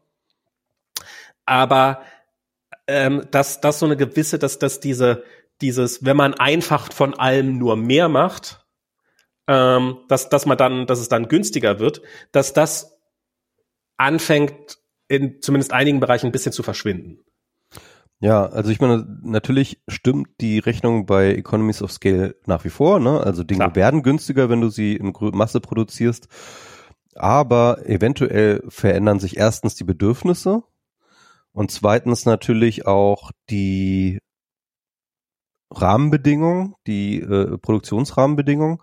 Und eventuell macht es dann eben Sinn, solche, solche ähm, Ad-Hoc-Shop Up-Systeme dann irgendwie zu, zu machen. Ne? Also, es gibt ja. halt, es gibt jetzt plötzlich, wir sind jetzt vielleicht so an der Stelle, wo wir für viele Bereiche, das auch, auch die Zwischen, vorher war es halt so, du hast halt entweder hast es in Handarbeit gemacht oder gleich hunderte Millionen produziert von etwas. So, das, ja. dazwischen gab es nicht so wahnsinnig viel. Und jetzt haben wir halt vielleicht den Fall, wo wir auch mal, hey, wir können auch mal 500.000 von irgendwas produzieren und es ist vielleicht ein bisschen teurer, als es 100 Millionen produzieren zu lassen. Aber vielleicht ja. nur 20 Prozent teurer und damit ist es dann okay wieder. Aber ich würde gerade gerade deiner These widersprechen, weil ich meine, ähm, ich habe jetzt gerade erst äh, ein, ein Video gesehen und verlinkt auf Twitter, ähm, von, ich weiß nicht, es wird bestimmt so aus den 60er, 70er Jahren, wie sie so damals Globen hergestellt haben, ne? Also yeah. so Weltloben. Und das war alles Handarbeit. Ne? Das war halt schon irgendwie so fließbandmäßig. Also es gab sozusagen bestimmte Verarbeitungsschritte, die sie dann irgendwie mit, mit ein paar Leuten, eine Handvoll Leuten dann halt sozusagen so durchgemacht haben. Und dann konnte man so sehen, wie so ein Globus dann hergestellt worden ist. Und dann so wirklich so mit Hand irgendwie so die einzelnen Papierschnipsel dann da drauf geklebt haben und so. Und dann halt so mit dem Stift so äh, die, die, die Linien da Länder rein. Ah, genau. wieder falsch, schmeiß ich weg. genau, also es war, es war halt so, es war wirklich Handarbeit. Und wenn du dir zurückdenkst, so in den 60er, 70er Jahren war eine ganze ganze Menge halt so halb, äh, war, war halt nicht eben keine groß, das waren so Manufakturen, ne? Also da gab es so diese, diese Manufakturen waren noch total normal. Also im Gegensatz, also, also dieser, dieser Mittelbau zwischen Handarbeit und, äh, und Industrieproduktion, der war damals eigentlich viel größer, als das heute ist. Ne? Ja, also. klar, aber er war halt, es hat sich, es, er hat halt nur in dem Bereich existiert, wo sich halt, wo wir noch keine, die, noch keine automatisierte Lösung hatten. Du hast halt, ich meine, es gibt natürlich bis heute in jeder Fahrradfabrik äh, 90 Prozent der Arbeit wird von irgendeinem wird von einem Roboter gemacht und dann werden irgendwie 10 Prozent von irgendeinem Menschen gemacht, der im Wesentlichen den ganzen Tag über den gleichen Handbewegungen macht, die der Roboter noch nicht gelernt hat. Ähm, ähm, das, das ist, aber ähm, das meine ich ja. Das ist dann, dann hast du gleich, dann war's, dann war's automatisch Handarbeit. Aber das wäre jetzt, mhm. das wäre jetzt gar nicht mehr zwangsläufig nötig. Du kannst es halt immer noch automatisieren aber halt nicht auf diesem Scale automatisieren, eigentlich schlauer automatisieren. Und ein bisschen hat ja damit schon Toyota angefangen. Die haben das ja, also die haben, die haben, also so die, dieses ganz klassische, jetzt garantiert total vereinfacht und irgendwo jemand in den Kommentaren wird uns jetzt aufs Dach steigen. Ähm, bestimmt zu Recht. Aber so dieses Ford-T-Modell, halt dieses, wir bauen hier, wir machen hier Fließbandarbeit und das Fließband bewegt sich mit einer bestimmten Tempo durch die Firma. Und wenn halt irgendwo, solange jeder ungefähr sein Arbeitstempo genau richtig hält, funktioniert das und das Auto fährt rein und bleibt nicht einmal stehen und nachher kommt ein fertiges Auto raus. Aber es hat halt auch den Nachteil, wenn halt irgendwo was schief geht, ähm, hat man das ähm, dann dann ist es auch, ähm, dann, dann steht halt das ganze Fließband. Und Toyota war halt so, die haben das halt aufgebrochen, schon sehr, sehr früh in den 70ern oder sowas, und haben halt ein Produktionsprinzip gehabt, wo halt du hattest kleine Teams und die haben relativ autark für sich halt ihr Arbeitstempo vorbestimmt und haben halt ihre, ihre eigenen Sachen gemacht. Aber eben auch da war dann halt, warst du, war halt die, blieb der Rest der Firma nicht gleich stehen, der Fabrik, nur weil halt irgendwo gerade eine Kiste Schrauben alle war oder irgendwie sowas. Und also vor allem hat äh, äh, Toyota war ja diejenigen, die diese ähm, äh, Just-in-Time-Produktion gemacht haben. Ne? Also das heißt, ähm, dass du halt gar keine Lagerbestände mehr hast, sondern dass du halt wirklich. Ja, ja, das auch. Also die haben viel, ähm, viel Innovation gemacht. Aber genau, glaub, das war was du, anderes. Dass du, ja genau, dieses Lean, Lean Production und so. Ich hol mir kurz ein Bierchen. Warte mal. Immer dann sich ein Bier holen, wenn ich gerade fertig bin. Da muss ich erstmal hier das äh, ausmachen. Ja. Ähm, ja, keine Ahnung. Also ich kann, ich kann mir vorstellen, dass das jetzt, je länger ich drüber nachdenke, dass das eigentlich, ach, das ging ja schnell mit dem Bier. Muss dein Mikro wieder anmachen. Ähm, um, um deine Frage zu beantworten, ich, ich finde so diesen ganzen Nationalgedanken, dem stehe ich nach wie vor nicht ganz so positiv ja. gegenüber. Ähm, wo, Wobei ich glaube auch, das ist ja so, also dieses, dieses auf Grenzen basierende, hier ist eine, hier ist eine Linie im Sand oder eine Mauer oder was auch immer, so, das ist, das ist mir nach wie vor sehr, sehr, sehr, sehr fremd. Mm, aber ja, kleinere, kleinere, weitgehend autarke, autonome ähm, Einheiten, die jetzt vielleicht nicht sich gegenseitig zwangsläufig den Kopf einschlagen wollen, ähm, aber halt einfach nicht so abhängig sind von anderen und im Zweifelsfall ein bisschen selbstständiger agieren können, more power to you. Also, und kann nicht schaden. Also es ist, ich, ich habe so auch das Gefühl, dass in, irgendwie liest man so auch über die deutsche ähm, IT-Szene und sowas, dass so ein, ne, eigentlich entsteht inzwischen doch auch relativ viel in Deutschland. Also es, es ist nicht mehr so diese Wüste, die es noch vor ein paar Jahren war. Und ähm, ähm, so halt so diese ganzen Startups, die jetzt anfangen, irgendwie Lebensmittel zu liefern und sowas. Das ist ja auch durchaus, das ist ja durchaus auch technisches Wissen, das da äh, hinter notwendig ist. Und da gibt's ja auch ähm, sicherlich noch viel, viel mehr. Max, wir müssen reden. Achso, ist nicht über. Ah, müssen wir jetzt wieder von vorne anfangen. Ähm, Becks, du trinkst Becks. Alles, Trink doch was zurück, Lokales, Kind. alles zurück, alles zurück. Äh, äh, alles war jetzt ungültig, weil jetzt gerade erst das Bier aufgemacht wurde. Ah, aber ich habe auch mein Bier aufgemacht. Ähm, ja. Ich bin ein Und bisschen, ich bin ein bisschen äh, misstrauisch, weil das nicht gezischt hat.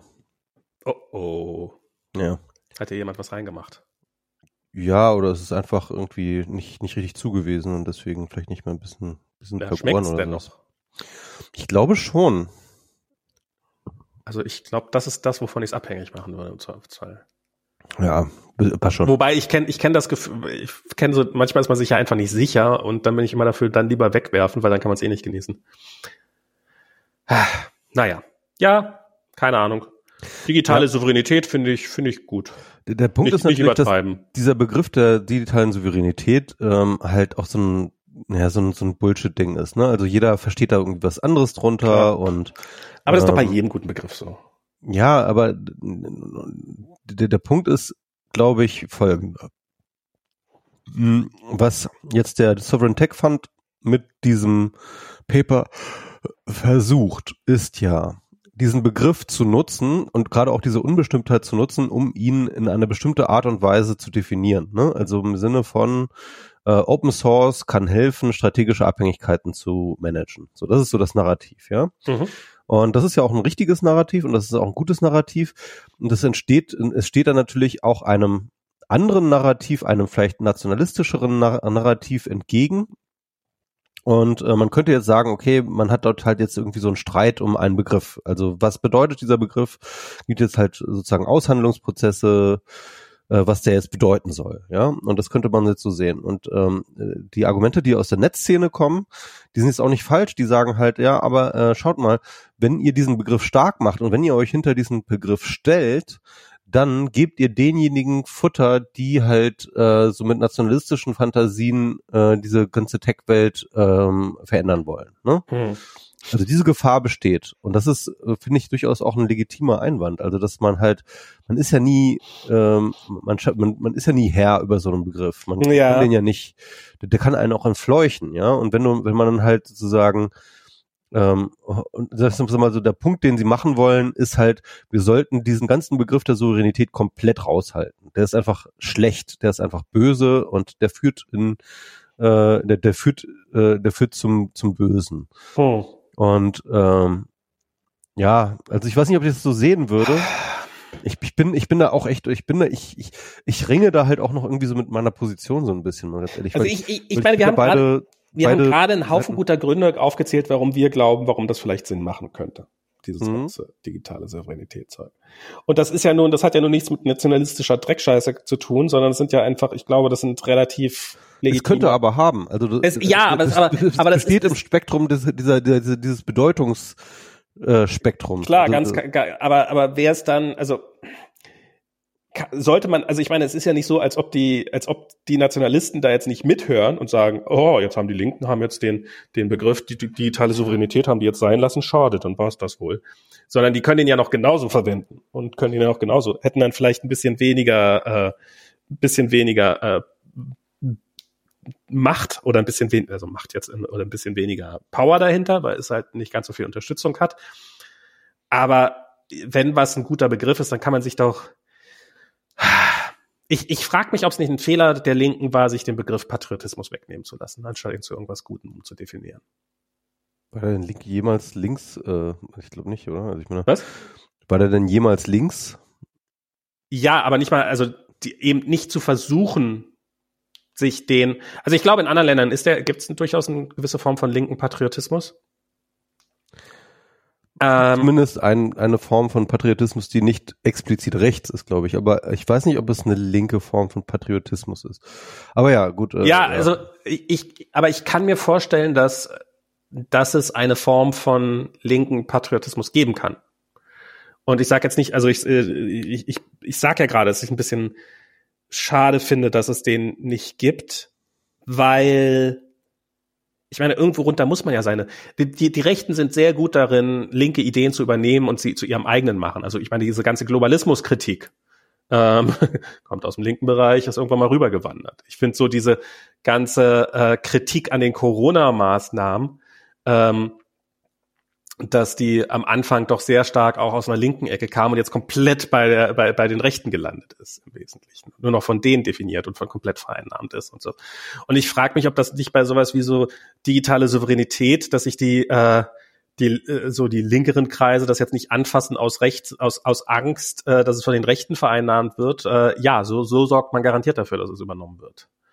Ähm, oder dass man da, dass man da nicht mitspielt es ist jetzt nur so ein, keine Ahnung, kann, kann auch alles Blödsinn sein, aber das ist jetzt so, ist jetzt mein erster Gedanke, der so mit mir aufpoppt. Hm. Hm. Hm, ja, also ja, ich bin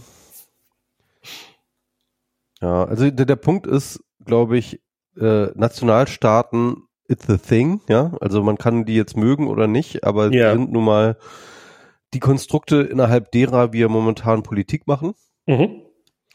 Und wenn man Politik machen will, dann muss man ähm, irgendwie damit umgehen, dass das äh, irgendwie mindestens auch mit affected ist von diesen Nationalstaaten. Und man muss irgendwie mitdenken. Und ähm, ja, und, und auch wenn ich ehrlich, wenn ich anfange hier auf EU-Ebene, was ja kein Nationalstaat mehr ist, zu agieren, ist jetzt nicht so, dass ich da sage, so, wow, das ist aber so viel geiler als so Nationalstaat. Zwangsläufig. Ja, es ist ja auch so eine Art Metastaat, ne? Ja, klar, aber. Ja. Ach ja, ich weiß auch nicht. Also ich bin da, ich bin, ähm, ich, ich kann da auf so eine Art halt beide Seiten verstehen und ich äh, würde gerne äh, den Sovereign Tech Fund äh, an sich gerne sehen, einfach weil ich mhm. sinnvoll finde, was die Idee dahinter steckt und ähm, und und und würde gerne auch mehr solche Produktprojekte sehen. Und ich, ich bin dann halt auch immer erstmal so ein pragmatischer Typ und sag halt, ja, also äh, wenn man es halt äh, mit dem Souveränitätsbegriff verkauft kriegt, so what, dann macht man es halt, ne? Irgendwie, mhm. und dann ist gut, irgendwie Hauptsache, äh, äh, da kommt mal was voran. Und äh, auf der anderen Seite. Ich finde den nicht mal schlecht, den Begriff. Ich finde den echt nicht schlecht. Ich will den nicht gleich wieder nationalistisch verbrämt sehen. Ja. Souveränität ist eine gute Sache. Ja, also ich meine, ja, Souveränität ist halt aber auch echt ein gefährliches Gedankenkonstrukt. Ich meine, denk einfach an den Brexit. Ja? Ich meine, das ist ja auch so ein Souveränitätsgebullshit. Ja, aber und daraus ist halt so, das kann so ein Wahnsinn werden, weil wenn du dann irgendwie sagst, so Take Back Control und wir müssen wieder irgendwie, äh, wir müssen wieder Kontrolle über alles haben und so, dann äh, du, das ist das ist genau, das ist so ein Idealbeispiel für so ein slippery slope, ja. Ja, aber ähm, Tibet äh, wäre auch Souveränität und das finden auch Linke ganz toll.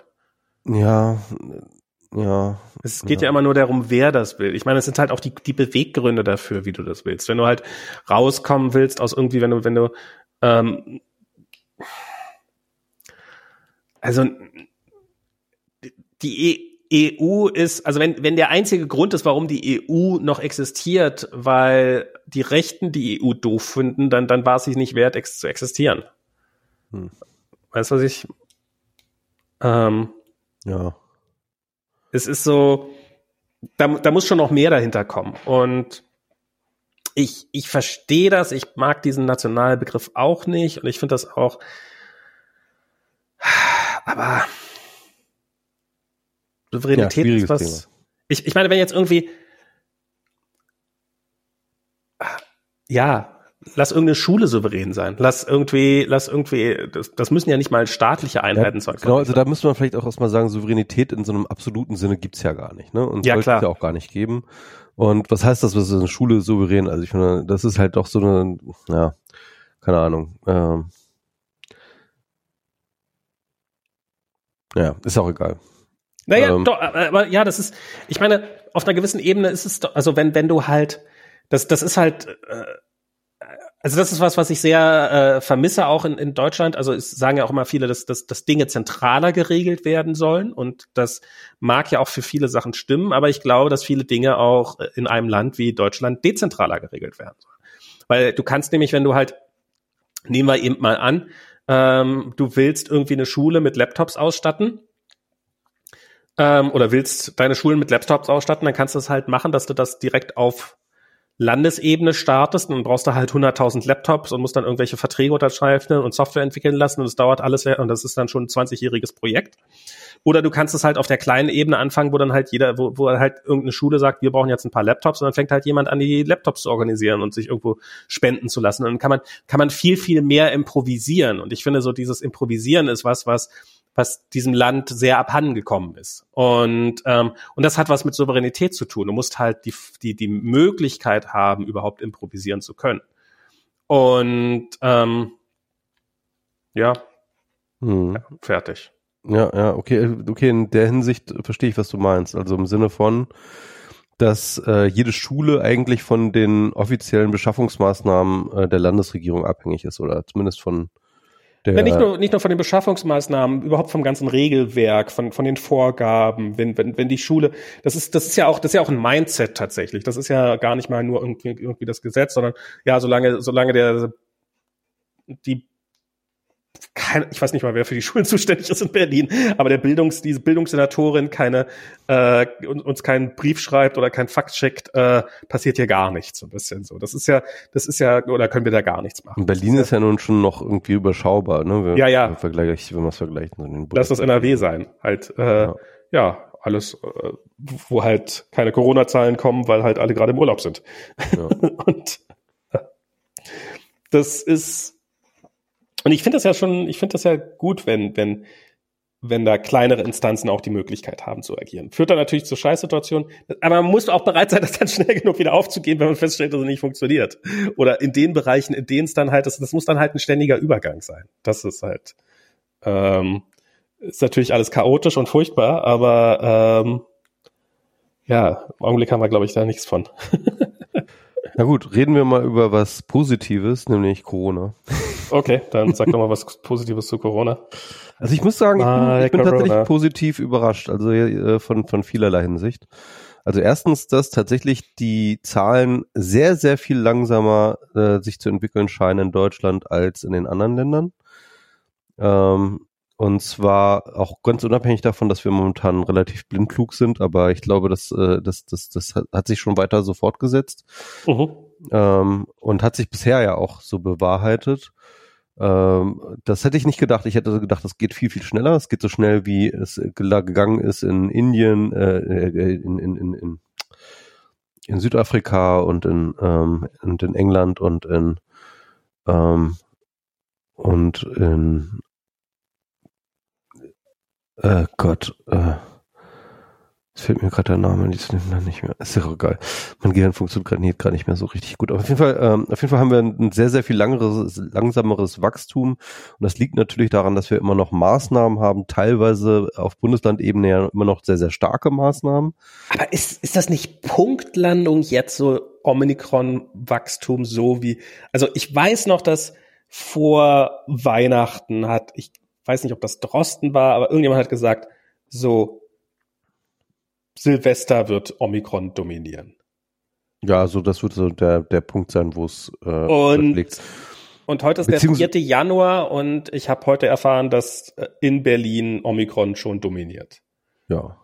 Und also das, das, das klingt für mich nach einer relativen Punktlandung von dem, was quasi vorher gesagt worden ist. Genau, also das war aber auch schon vorher, äh, zu der Zeit, als Drost das gesagt hat, war auch schon klar, dass Omikron hier langsamer wächst, als das zum Beispiel in England der Fall war. In London hattest du ja teilweise Verdopplung alle zwei Tage. Ne? Ja, ja. Also Wahnsinn, ne, irgendwie. Und äh, hier hattest du irgendwie alle vier Tage, alle fünf Tage oder so. Aber im Augenblick haben wir einen täglichen Zuwachs von, was haben wir denn so ungefähr? 17 Prozent, 20 Prozent in dem Dreh? Pro Tag? Nee. Ja. Mhm. Okay, krass. Ja, also wir haben momentan keine guten Zahlen, deswegen wäre ich das ja. Aber ja, gut, also ähm, ja, ist doch egal. Also es, es geht es geht sehr viel langsamer. Ich bin ja also tatsächlich heute, sehr, sehr heute vorsichtig um gewesen. zugewachsen. Ich heute bin ja extra ich bin ja extra eine Woche früher äh, zu meiner Mutter gefahren, weil ich dachte, ich will auf keinen Fall jetzt irgendwie Omikron äh, zu Weihnachten mitbringen. Auf jeden und, Fall. Ähm, und da hatte ich aber eigentlich in Gedanken, dass wir halt dort so ein schnelles Wachstum haben wie in den Nachbarländern. Mhm. Und das hatten wir einfach nicht. Das war jetzt mal so eine positive Überraschung mhm. für mich. So, das war jetzt mal gut. Das zweite ist, das jetzt wirklich, wirklich, wirklich überall zu bestätigen scheint, dass Omikron deutlich ähm, deutlich milder verläuft und äh, äh, deutlich ähm, weniger ja pathogen ist als äh, als Delta. Und das ist natürlich auch eine gute Sache. Und und auch gerade ähm, was natürlich geimpfte und geboosterte angeht, die dürften die wenigsten dürften wirklich ein überhaupt ein Problem haben mit Omikron. Mhm. Ne? Also die würden es, ich glaube, die wenigsten werden es überhaupt spüren. Es gibt dann so ähm, ähm, in so einem äh, Krankenhaus in San Francisco gibt es so einen Typ, der ähm, so ein Arzt, der da immer twittert. Ähm, den finde ich auch mal ganz spannend dazu, weil der macht da halt auch mal seine eigenen Erhebungen vom Krankenhaus her. Ähm, Im Krankenhaus ist ja so, dass du halt alle Leute einmal PCRst, wenn sie reinkommen. Mhm. Und ähm, alle Leute, die dort ähm, also egal was, weswegen sie kommen, ne, Klar. werden sie PCRs. Und äh, daraus kannst du dann halt schöne Zahlen ableiten, wie die Asymptomatic, äh, äh, Asym, äh, Asymptotic, asymptomatische ja. äh, Positivity Rate. Ja? Also okay. das heißt, ähm, die Leute, die gar nicht wegen, äh, wegen Corona da sind, die keine Symptome haben, aber trotzdem ähm, hoch äh, positiv auf Omikron äh, mhm. oder, oder auf, auf, auf, äh, auf Corona. Corona getestet werden.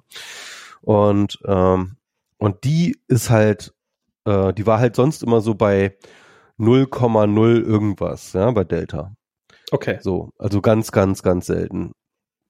Und die ist jetzt äh, in San Francisco hochgeschnellt auf 8 Prozent acht Prozent der Fälle, die ins Krankenhaus, also quasi acht Prozent der Bevölkerung, die durch die Gegend rennen und glauben, kein Corona zu haben, aber es genau. Also wenn man das auf hochrechnen wollte, ist mhm. natürlich mhm. eine, ist natürlich eine äh, oder acht Prozent der Leute, die in sein Kranken, dieses Krankenhaus kommen, sind wir mal sehr, sehr probieren wir das genau. Konkret. Und keine ähm, Symptome haben, sind aber positiv. Sind aber positiv. Mhm. Okay. Was halt echt krass ist. Also du kannst es wahrscheinlich nicht einfach eins zu eins auf die Gesellschaft mappen, ne? Mhm. Aber äh, aber so halbwegs schon.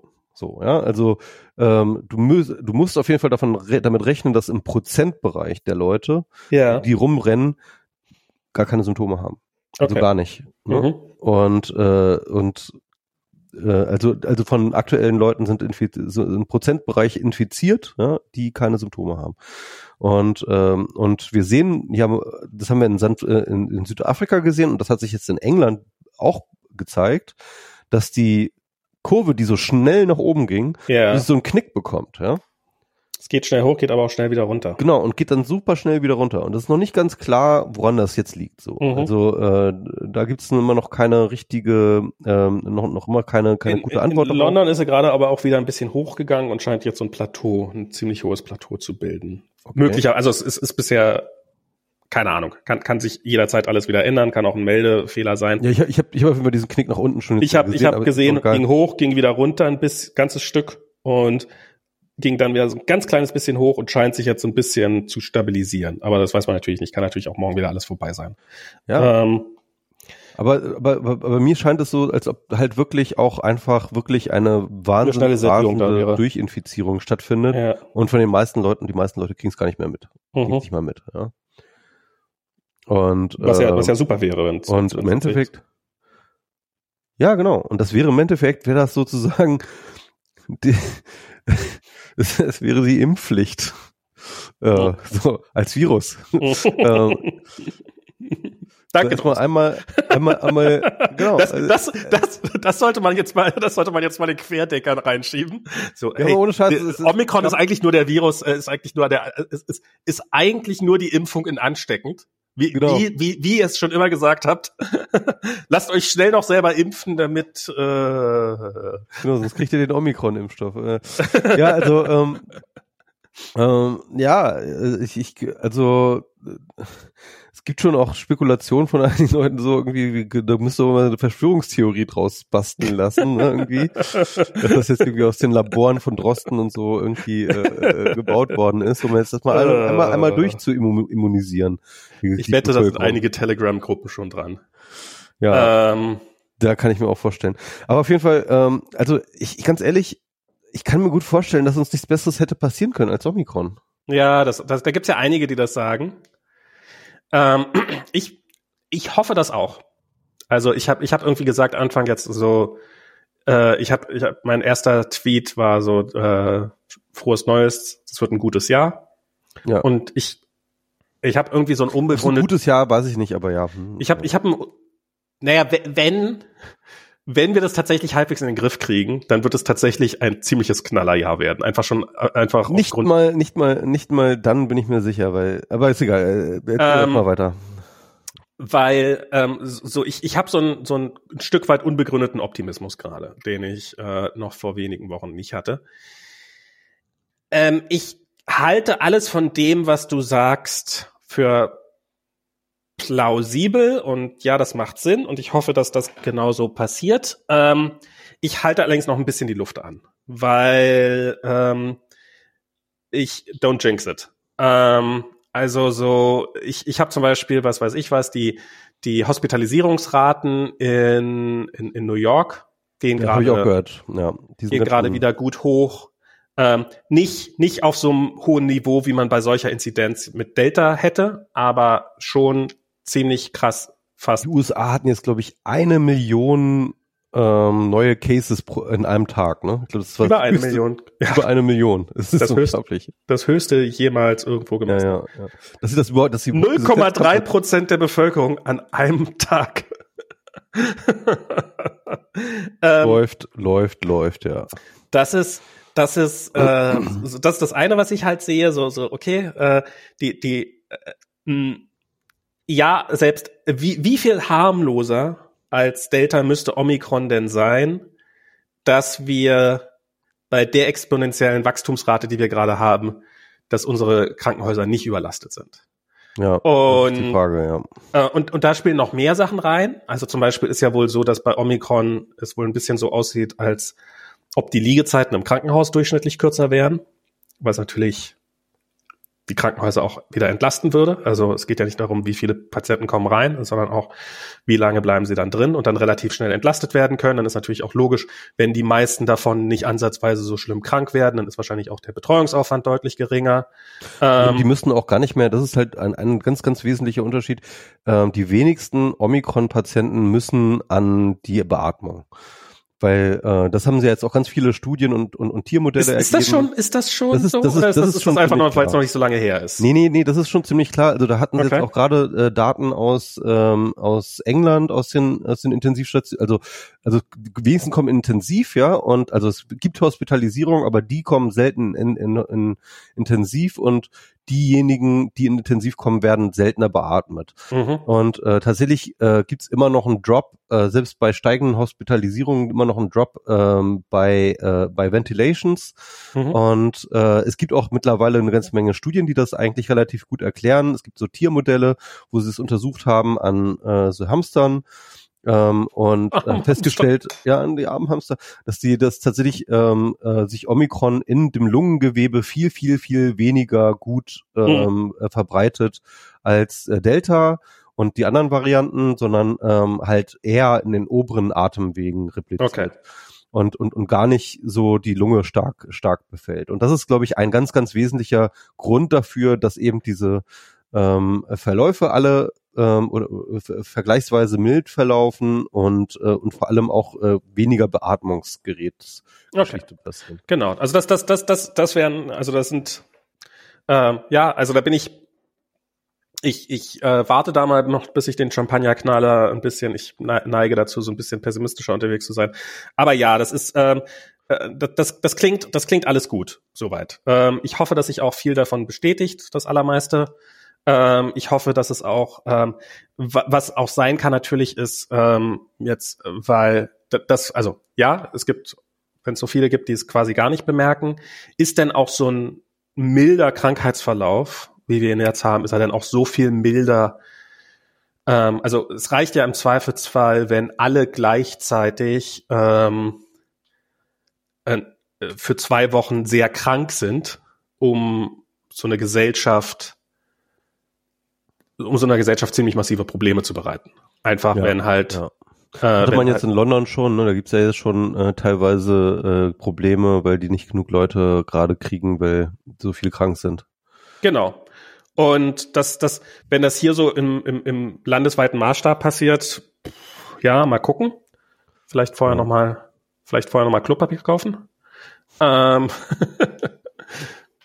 ähm, und So, das, das sind so die Fragen, die ich mir stelle. Ich, ich sag mal, jetzt werden, also meine, meine Theorie ist, stelle mich jetzt darauf ein, dass erstmal nochmal zwei harte Monate kommen.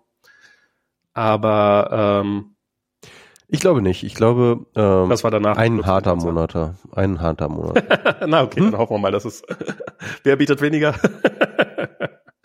wir werden sehen. Aber ich bin, ich, ja, wie gesagt, ich bin auch, ich bin auch optimistisch. Ich bin. Ähm, ja, und dann haben wir halt, glaube ich, ähm, und dann haben wir auf jeden Fall nach, nach der Omikron-Welle, wie auch immer sie gelaufen sein wird, ne? Mhm. Und welche Probleme wir dabei haben, können wir davon ausgehen, dass wir eine relativ hohe Immunität danach haben. Mhm. Äh, Grundimmunität, also die Leute, die schon geimpft sind, sind dann noch mehr immunisiert und die Leute, die äh, noch nicht geimpft waren, äh, die sind dann immunisiert, äh, zumindest grundimmunisiert und oder tot oder tot äh, oder genesen oder tot, ne? Irgendwie ja, mhm. auf jeden Fall ähm, wahrscheinlich auch gar nicht so viele tot Wahrscheinlich gar nicht vorstellen. so tot. Es waren ja so, sowieso schon nicht so wahnsinnig viele Tote. Das muss man ja einfach sagen.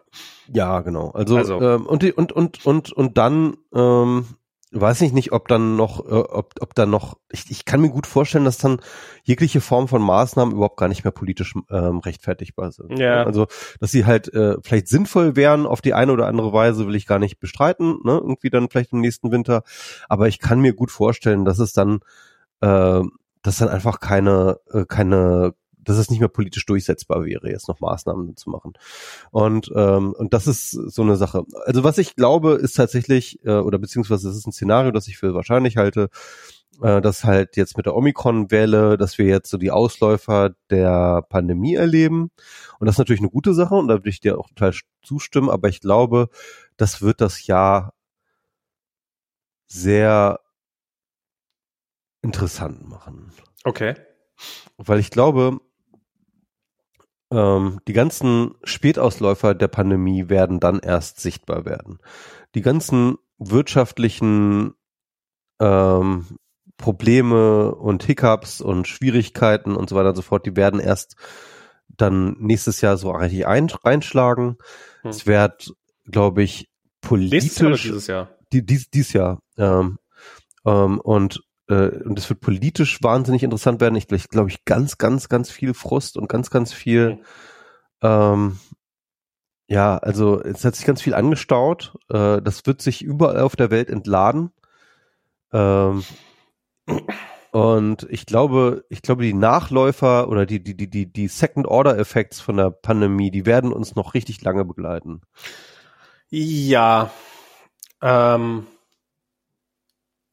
ich meine, das Ding hatte so einen Impact auf die ganze fucking Welt. Ja, ja. Es hat alles innerhalb von Monaten verändert. Die ganze Welt. Ich glaube, nie, selten haben irgendwelche Leute oder die, die wenigsten Leute auf der Welt haben eine so radikale Veränderung ihrer Welt wahrgenommen wie in den letzten zwei Jahren. Hm. Und ähm, und, und, und das, das, das ist ein, die Shockwaves, die, äh, ähm, äh, die, die werden noch Nachspiel haben, auf jeden Fall.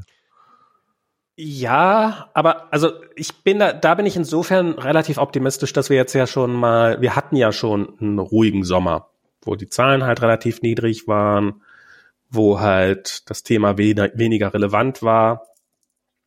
Und wo ich schon das Gefühl hatte, dass dann auch aus dieser ganzen aus dieser ganzen Wut und dem ganzen, dass da auch relativ schnell die Luft wieder raus war. Das kann natürlich sein, dass sich jetzt mehr aufgestaut hat. Also ähm, ähm, und ähm, und ich meine, irg irgendwann existieren auch, also wovor ich Angst habe, dass irgendwann diese Systeme existieren, die dieses, die das am Laufen halten.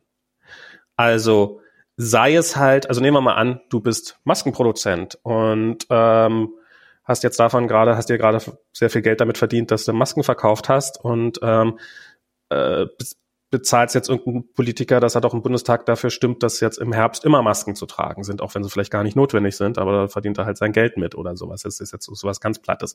Oder sei es einfach nur halt, dass halt diese ganzen ähm, dass, dass Leute, die davon leben, die sich, äh, die, die, die aus dem Protest gegen dem Corona-Regime äh, ihren, damit ihren Lebensunterhalt verdienen, von denen es ja wahrscheinlich auch äh, einige gibt, ähm, die wollen natürlich das jetzt auch nicht wegbrechen sehen, sondern die müssen sich entweder müssen sie es irgendwie am Leben erhalten oder sich ein neues Aufregerthema suchen. Und ähm, ja, also das, das, da, davor hab, also davor habe ich auf jeden Fall Angst. Ähm, ich glaube, dieses, das wird sich zeigen müssen, wie stark das ist, aber diese Spaltung der Gesellschaft, von der immer so viel die Rede ist, es, wir werden aus dieser Pandemie rausgehen, glaube ich, und am Ende werden beide Seiten der festen Überzeugung sein, dass sie ja die ganze Zeit über Recht hatten. Und, ich sowieso, ich sowieso, ich sowieso. ähm, und ich hoffe, dass das mal aufgearbeitet wird. Mich würde echt interessieren, welche, welche der Maßnahmen, die wir jetzt in den letzten äh, zwei Jahren hatten, welche davon was gebracht haben oder was die gebracht haben, wie viel die gebracht haben. Ähm, wie viel haben Masken gebracht, wie viel hat ein Lockdown gebracht, wie viel hat das was hat es kaputt gemacht, was hat es geholfen. So. Es gab doch, doch schon auch ein paar Untersuchungen dazu schon. Ja, aber halt auch mit ein bisschen, bisschen Zeit drüber und ein bisschen Abstand halt. Ähm, ähm, dass sich das vielleicht auch ein bisschen, dass sich da auch ein äh, wissenschaftlicher Konsens vielleicht drumherum entwickeln kann. Ähm, und ähm, dass das alles aufgearbeitet wird. Aber ja, also das, das, das ist auch, also ich, ich frage mich, ob es sowas wird wie so ein 6. Januar-Moment, der sich ja übermorgen jähren wird, äh, wo Stimmt, halt ähm, die eine Hälfte des Landes glaubt, dass das ein Putschversuch war, wohingegen die andere Hälfte des Landes glaubt, dass es ein Befreiungsversuch war. Und ich kann mir vorstellen, dass das mit äh, äh, Corona ähnlich ist, dass die eine Hälfte oder das ein Teil, ich glaube, es sind nicht Hälften, ich glaube, es ist äh, nee, Hälfte ist es nicht, nee. Bei weitem es ist auch Hälfte, in den USA nicht, also muss man schon sagen. Also unter Republikanern ist das schon sehr, sehr weit verbreitet. Aber bei den Republikanern ist es ungefähr die Hälfte, aber ja, ach, ich weiß auch nicht. Ähm, also, dass halt ein Teil glaubt, oh, da haben wir ja in letzter Sekunde nochmal die Diktatur, hat sich ja nochmal geschlagen gegeben und haben wir sie doch verhindern können, wohingegen der Rest äh, sagt, äh, ja, nee, wir haben äh, eine Pandemie re relativ okay in den Griff gekriegt. Ähm, ich, ich bin gespannt. Ähm, also ja, das, das, da wird, also das wird, das wird kein Selbstläufer sein, aber ich glaube, es wird trotzdem guter Sommer werden, falls gucken, Max, was weißt du, Ich weiß sowieso, dass da nur der Makrochip von Bill Gates in dir spricht. Insofern muss ich das noch gar nicht ernst nehmen. ja, aber ich habe die neue Generation. Irgendwann muss ja die ganze Chipknappheit kommen, ne? Hattest du das, hattest du das Video gesehen, wo der eine Typ ähm, sich die EC-Karte so mit äh, Tape so an den Armen macht. Nee. So ein, so ein T-Shirt drüber, so dass man es nicht sieht, ne? Okay. Dann geht er so zur, äh, so, so zum Supermarkt und legt die Sachen aufs Band und so. Und äh, dann äh, sagt er, ich bezahle mit Biontech. und hält zu so seinen Armen dann so an den, an den Kartenleser so piep. und die Kassiererin ist total beeindruckt. ich bezahle mit Biontech da könnte man so einen schönen Werbespot machen. Es gab doch so diesen Visa-Karten-Werbespot irgendwann mal mit der, äh, als ich ein Teenager war, mit der hübschen Frau, die äh, zu einer Insel schwimmt und dann mit ihrer Visa-Karte oder was auch immer bezahlt. Ähm, genau, ja. Ähm, dass man sowas dann nicht zahlt. Ähm, ich habe ähm, hier Rob, den wir beide kennen, der hat, ähm, der hat ja keine, der, der baut sich ja seine eigene Smartwatch so ein bisschen oder er, er followt zumindest Leuten, die ihre eigene, also so, so die so alte Casio-Uhren, also der hat auch so eine alte Casio-Uhren, halt aufwerten in irgendeiner Form und halt auch ein, ein Teil davon ist äh, Payment einbauen in diese Casio Watch, was im Wesentlichen daraus besteht, dass man halt eine Kreditkarte äh, auflöst, die Antenne rausholt und dann und den Chip dann einbaut in diese Uhr und dann kann man halt auch mit so einer Casio-Uhr am Ende dann piep, ganz einfach bezahlen. Ähm, was natürlich auch ganz cool ist, kann man vielleicht auch. Ja, why not? Ja, ähm, aber ja, das, das, ähm, das kommt, kommt denn, bekommt denn BioNTech noch eine Zahlfunktion oder ähm, ist das, muss ich, muss ich weiterhin meine Uhr mitnehmen, wenn ich bezahlen will? Ich, glaube, das ist erst bei Moderna. Also Ach, Scheiße. Ja, es ist. Na, Gott, sei, Gott sei Dank werden wir alle nochmal zur vierten Impfung gezwungen. Stell dir mal vor, wenn man da nicht die neueste Chip-Generation hat. Das Kind, das würde doch auf dem Schulhof gebasht werden, wenn es dann noch die zweite. Ja, vor allem, ich hoffe ja, dass, dass das halt irgendwie äh, die neue angepasste Impfung dann nicht nur Omikron abdeckt, sondern auch nicht, sondern auch Mastercard und Visa. und, und Bitcoin. und bitte auch Bitcoin, ja. Oh. oh, mein Arm wird warm. Ich glaube, da meint wieder jemand. Apropos, da können wir auch nochmal drüber reden. Ähm, du weißt ja, ne, unser, unser äh, Themengespann, da gehört der Krypto immer mit dazu. Ja. Und ich finde ja tatsächlich, ich habe ja so ein bisschen, das ist so, ich, ich, ich verliere so ein bisschen so langsam das Interesse an dem Thema. Und ich glaube, das liegt daran, dass es jetzt echt mittlerweile Mainstream geworden ist. Also jetzt gibt's sozusagen jetzt schon Anti-Krypto-Texte, äh, ja, ja. Kritik gibt's jetzt schon in FAZ so, ja. Und äh, also es ist ja irgendwie, Max, wir waren da einfach zu früh dran und jetzt Ja. irgendwie, äh, jetzt, jetzt wird's irgendwie so Mainstream. Also ich glaube natürlich, das hat natürlich damit zu tun, dass Krypto selbst Mainstream geworden ist in gewisser Hinsicht in diesem Jahr. Und äh, jetzt aber wird halt auch die Kryptokritik äh, Mainstream. Und ähm, ja, also ähm, ich finde ich find auch diesen ganzen, diesen ganzen NFT-Scheiß, ich finde, der ist so offensichtlich albern.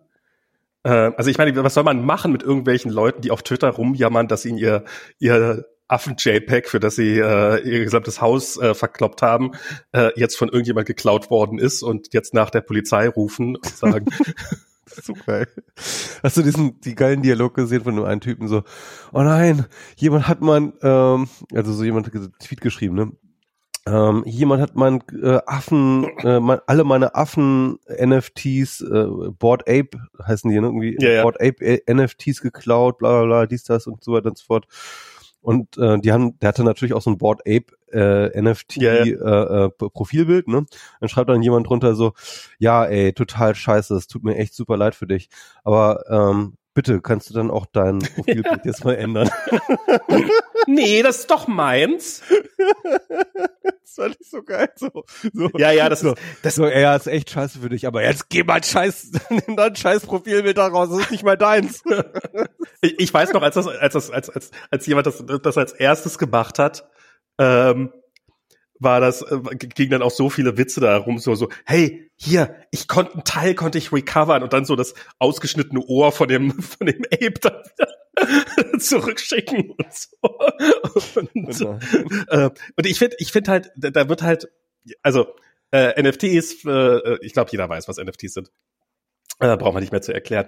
Aber äh, halt, Hörer wissen das. auf OpenSea halt, die, die dann ja inzwischen auch schon diese Bilder dann sperren für den Weiterverkauf, wo dann halt, ja, aber das ist dann nicht mehr so dezentral, wie ihr das mal Very behauptet habt. decentralized, ja. Das ist not very decentralized und ähm, genau. Ähm, Das ist so ein was ja auch in diesem ganzen Bullshit. hey, wir haben hier dieses volle dezentrale, ähm, dezentrale Projekt, alles ist dezentral, kommt auf unseren Discord, hier ist unser Instagram-Account, hier ist unser Twitter-Account. Äh, solltet ihr dann nicht mal, also wenigstens einen dezentralen Service selber nutzen für euren Scheiß? Ist es denn wirklich, also äh, Hier sind die Bilder alle auf Amazon Cloud. ja, Also, so, äh, ähm, ja, ja. ja, es ist so, es ist, äh, es ist einfach nur peinlich und ähm, ähm, was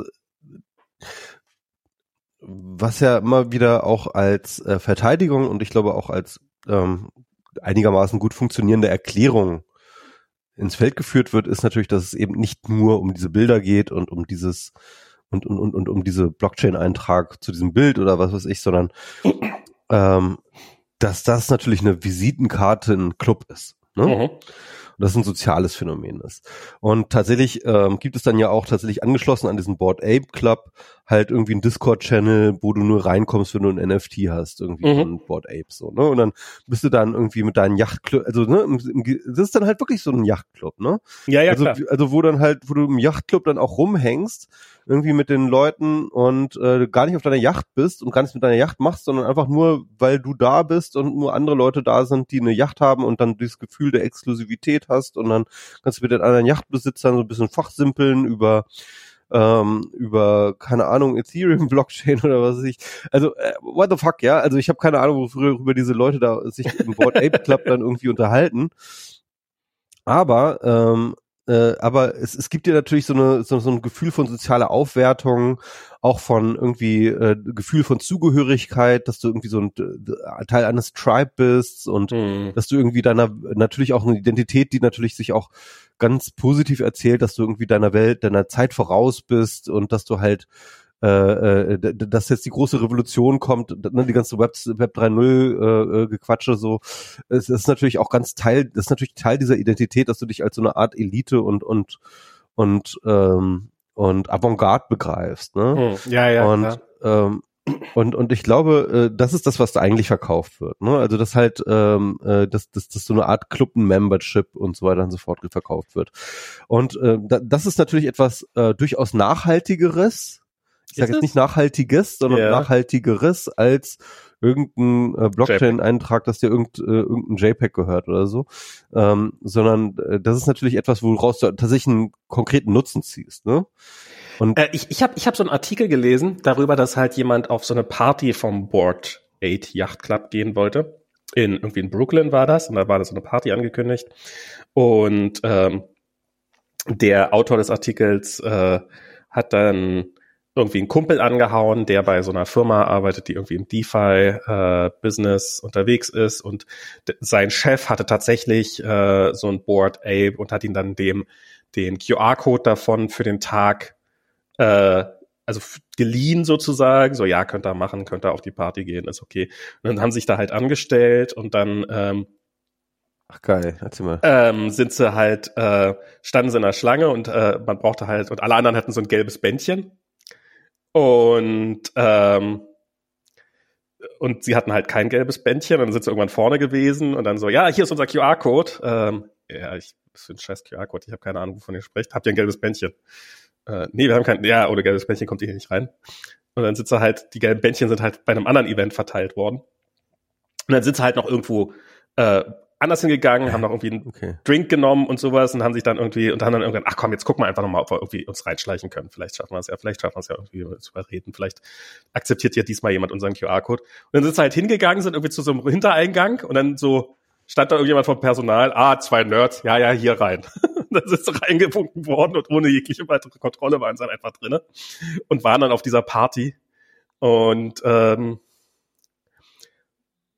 klang mir jetzt nicht so, als ob man viel verpasst hatte, wenn man nicht auf dieser Party war, ehrlich gesagt. Da bin ich mir auch total sicher. Also äh, ich habe sofort irgendwie dieses äh, They Don't Know Meme im Kopf. Um, kennst du bestimmt diesen Ja, They ja, Don't ja, Know.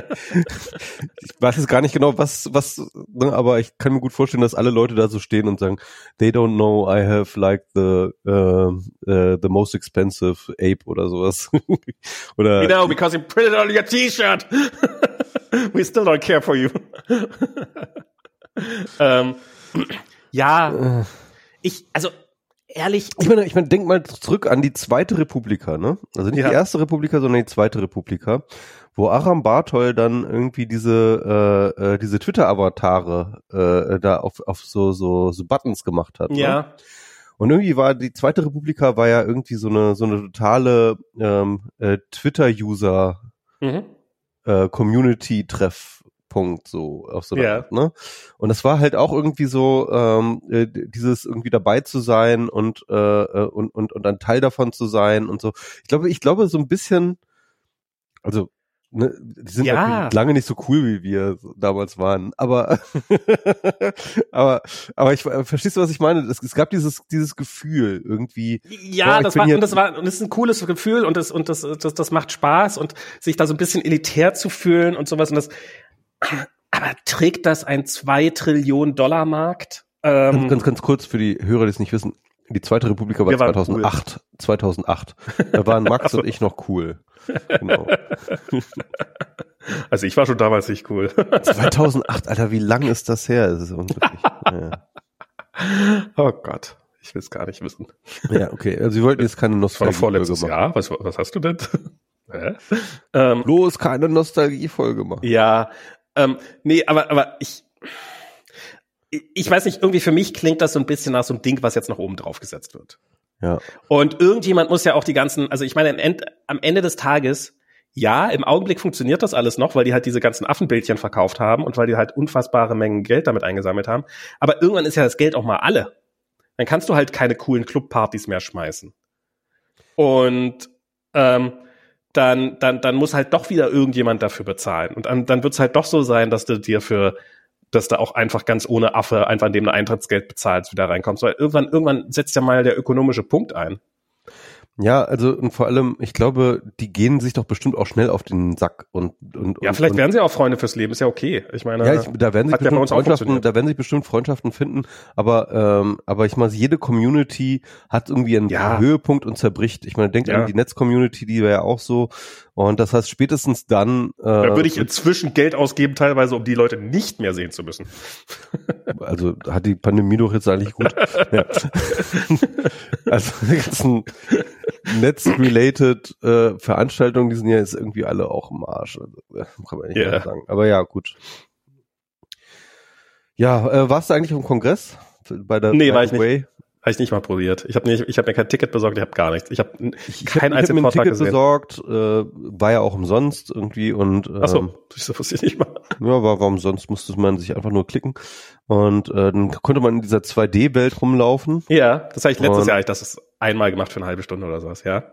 Ja, ich habe das jetzt auch heute, ich habe das diesmal nur, ich glaube, zweimal gemacht. Einmal so ein bisschen reingeschnuppert und ein bisschen rumgelaufen und dann am äh, zweiten Tag habe ich mir so richtig vorgenommen, da mal so richtig, äh, es war glaube ich am 28. oder 29. war ich dann so richtig so unterwegs und habe mir das mal angeguckt. Und äh, ja, es ist schon niedlich und es ist schon irgendwie nett und so. Also man sieht halt auch die ganzen Assemblies, äh, die man so auch vom Kongress so kennt und so. Und die haben dann auch irgendwie sich versucht, auch immer so mit ihren Key Features da so nachzustellen und zu mhm. repräsentieren. Mhm. Und das ist super niedlich und irgendwie auch nett und so. Und ich fand, und man kann irgendwie rumlaufen und find, und, und trifft auch Leute. So, ich habe da tatsächlich auch Leute getroffen, habe mich mit denen unterhalten und so und auch neue Leute kennengelernt. Und also jetzt nichts, keine Freundschaften geschlossen oder so, aber halt so irgendwie so Fremden mhm. gequatscht. Also so ein bisschen so so so so annähernd hat man natürlich so das hat schon ein bisschen geklappt, sag ich mal so, so dieses Kongress-Feeling, ne? Auch gerade weil diese Welt so riesig ist, ja, und so so verschachtelt, dass du so dass du, so wie du dich halt auch im Kongress halt ständig verläufst am Anfang so, ne? Äh, ja. Das ist das das Gefühl ist auch so ein bisschen nachgestellt so dadurch, aber natürlich ist es nicht dasselbe.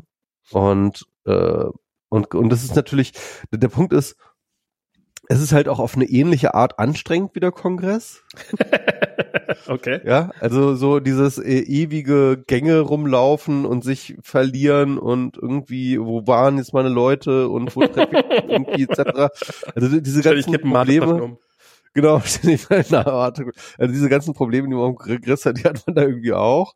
Ne? Aber ohne, dass man jetzt auch wirklich so diese Begegnung so, ähm, ich weiß nicht, wie soll ich das sagen, irgendwie so so Kraftspenden sind, dass das wieder gut macht. So, ne? Ja, ich, ich, ich glaube, ich weiß, was du meinst.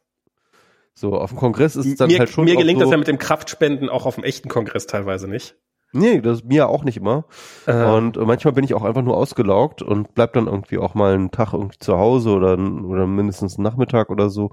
Und also, ähm, ja, also, wie soll ich sagen? Also es ist. Äh, es war nicht dasselbe es ist nicht dasselbe und vor allem im positiven Sinne nicht dasselbe. Ne? Also äh, es ist es ist aber schon auf jeden Fall ähm, I appreciate the effort. Ja, sag ich mal. Ja, ich finde also, ich finde die Software erstaunlich gut. Ich glaube, ja. sie, auch, auch wenn sie nicht da ist, so dieses Rumlaufen, wie schnell, wenn man sich, also ich weiß nicht, äh, so, so letztes Jahr war es so, wenn man sich neben eine andere Person, dann hat sich die Kamera eingeschaltet, dann hat man diese Person genau, quasi gesehen. Ja, genau. Wie, wie schnell diese Verbindung da ist und einfach klack ja. und äh, sofort ist da jemand und so. Das, das, das fand ich schon damals sehr beeindruckend. Ich fand auch erstaunlich, wie gut man mit Leuten ins Gespräch kommt tatsächlich, auch ähm, bei diesen relativ kurzen Sachen. Also die haben schon einiges sehr richtig gemacht, aber es irgendwas fehlt. Nee, es ist, äh, es, es kann ja auch nicht ein Ersatz sein, ne? Also vielleicht ist das ja auch schon irgendwie äh, äh Vielleicht ist das ja die Erkenntnis. Ja. ja. Äh, es sei denn, wir gehen jetzt irgendwie alle ins Metaverse und äh, äh mit, mit VR-Brillen und können dann irgendwie. Ja, aber selbst mit VR-Brillen, das ist halt die. Ich, ich bin ein großer Freund von diesem ganzen VR-Zeug, aber es ist halt im Endeffekt, äh, hast du dir nur ein Bildschirm vors Gesicht geknallt. Und ähm, da fehlt halt da ist eine Menge da von dem, was man, was da sein sollte, aber es fehlt einfach auch sehr viel. Ja. Und ähm, keine Ahnung, was da noch alles fehlt. Also ich würde sagen, der Trend für 2021 ist, wenn wir äh, 22. oder 22, wenn, wenn, wenn wir für wenn das mit Omikron so stimmt, wie wir das so vorher, wo wie ich das so vorhergesehen haben, dann ist der große Trend das Verse.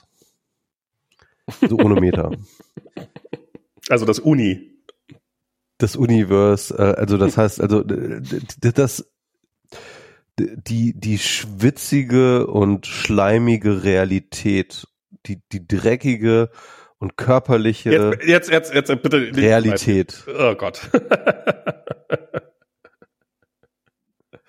Ich will Ah. mal wieder in einen Club gehen, so richtig so eine Masse an schwitzenden,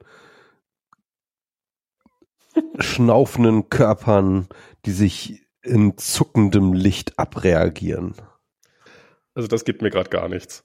das ist das, ich weiß nicht, vielleicht, vielleicht, wenn ich dann drin stehe, leicht angetrunken und das doch ganz cool ist, meinetwegen, aber das ist so. Ich weiß, ich weiß auch gar nicht, ob ich da noch drauf klarkäme. Ne? Also das ist halt so eine Sache, aber aber es ist irgendwie, ich denke, ich denk mir so, das ist so die die totale Antithese zu Corona so, ne? Irgendwie zu der Corona-Zeit. Und und irgendwie habe ich da Bock drauf. Oder ich ich würde, ich weiß auch nicht, keine Ahnung.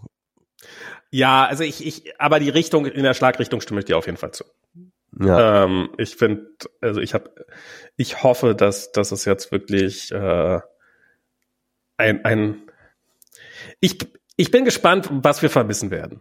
Weil es wird, es wird auch Dinge geben, die man einfach vermissen wird. Ähm, für den einen mehr, für den anderen weniger. Ähm, aber, aber ich freue mich trotzdem sehr drauf, im Rückblick drauf schauen zu können.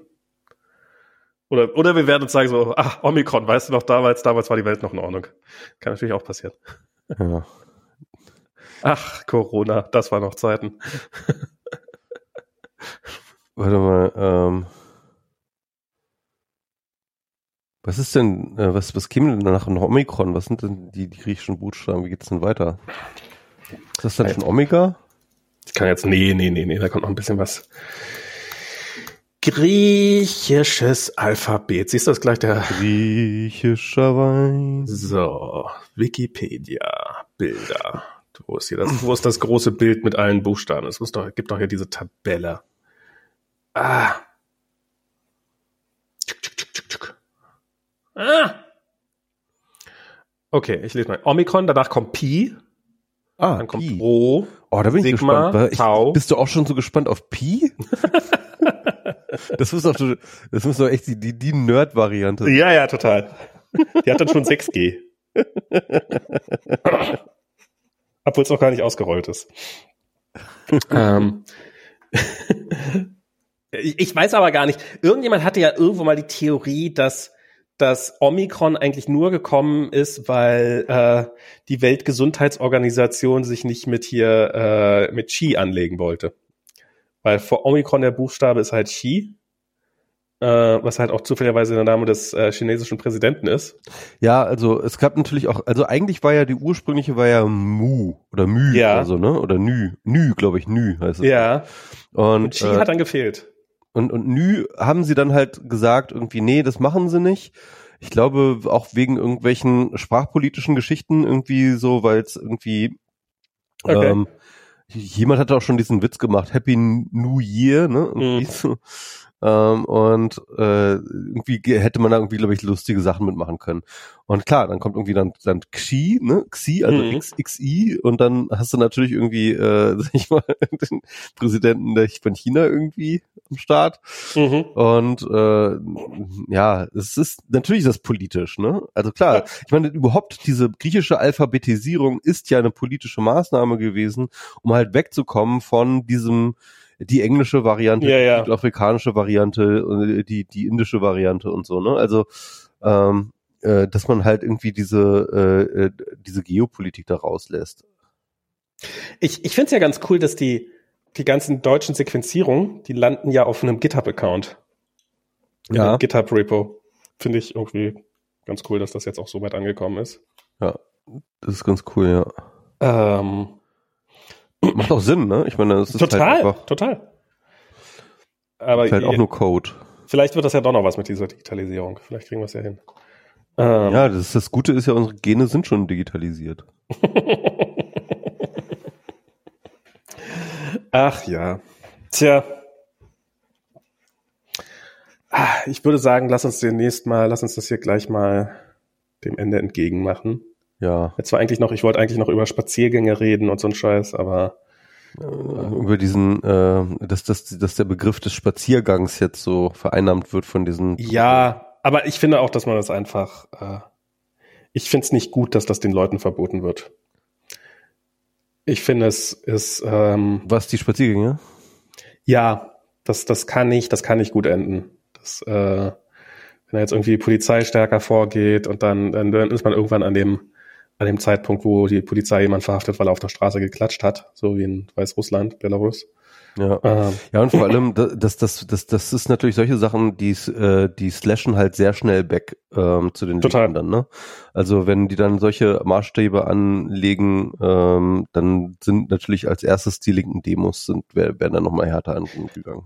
Genau. Nein, aber auch nicht nur das, sondern ich finde es ich find's legitim, dagegen zu demonstrieren. Ich mu muss nicht damit übereinstimmen, aber es ist absolut okay. Ja, und ich finde auch ehrlich Maßnahmen gesagt, zu sein? draußen zu demonstrieren ist jetzt auch vom, ähm, äh, vom, vom äh, sicherheitsrelevanten Risiko jetzt auch einfach nicht. Eben, das ist ähm, absolut, es gibt das Risiko, sich da anzustecken, ist sehr gering. Und die Leute, die auf diese Demos gehen, die schaffen es, also die schaffen es auch, sich anzustecken, wenn die das wollen. Also das ist nicht, ähm, das ist halt, das ist nicht so, dass die total sicher werden, wenn die nicht auf diese Demos, auf diese Spaziergänge gehen wird, sondern die würden, würden das auch sonst irgendwo, die werden es auch sonst schaffen, sich mit Omikron anzustecken. Keine Sorge. Ähm, und insofern finde ich das tatsächlich, ähm, ich stimme nicht mit den Zielen überein, aber die Leute haben das Recht zu demonstrieren. Und ich finde, äh, ich möchte nicht in einer Gesellschaft leben, wo das den Leuten verboten wird. Und ähm, ja, das war es im Wesentlichen auch schon. Und Ja. auch gerade um halt, ähm, um halt auch eben, so sagen ja viele, dass dann, ja, das wird alles von Rechten unterwandert und das organisiert und so von irgendwelchen Neonazis, okay. Gerade dann muss man, und ich glaube, wenn man das, wenn man das Ganze verbietet, dann wird das, äh, dann, dann wird das eher noch aufflammen und nicht weniger werden. Mir fällt noch was ein, was ich noch äh, auch noch loswerden will. Ähm, wo wir über Omikron geredet haben, da hätte ich eigentlich noch ganz gerne so einen kleinen Exkurs gemacht äh, zu China, weil ich glaube, China ist jetzt gerade in einer echt beschissenen Lage, Ja, ähm, weil China hat ja mit seiner doch durchaus sehr, sehr erfolgreichen äh, Zero-Covid-Strategie ähm, seine Bevölkerung bisher sehr, sehr gut vor jeglicher Form von Infi äh, Durchinfizierung geschützt, was ja erstmal total anerkennenswert ist und was ich auch Mhm. durchaus äh, gut finde. Was sie dann aber hätten schaffen müssen, wäre eine konsequente Durchimpfung der Bevölkerung, ne? um halt äh, diesen weil dieser, dieser Zustand des Zero-Covid ist halt ein sehr fragiler und Mhm. es ist natürlich auch ein nicht langfristig denkbarer. Ne? Und Ja. äh, deswegen musste die eigentlich die Impfung die der Ausweg sein. Es haben die Chinesen aber es nicht geschafft, einen guten Impfstoff herzustellen, sondern Sinovax und äh, der andere äh, Kram, der ist nicht wahnsinnig gut und vor allem auch nicht gegen ähm, äh, gegen Omikron. mhm. Und äh, sie haben es auch irgendwie, glaube ich, sie haben, glaube ich, auch nicht Biontech oder so zugelassen, habe ich Okay. irgendwo das gelesen. wusste ich gar nicht. Ähm, obwohl die mRNA-Impfstoffe in der Kombination mit den chinesischen Impfstoffen dann doch irgendwie relativ gute Immunität herstellen. Egal, jedenfalls ist nur ein sehr, sehr geringer äh, Teil äh, der Bevölkerung relevant immunisiert. Mhm. Und ähm, es gibt zumindest, äh, glaube ich, berechtigte Sorge, dass ähm, die Zero-Covid-Strategie einfach mit Omikron nicht mehr funktioniert, Mhm. weil die einfach zu ansteckend ist. Und, Mhm. ähm, und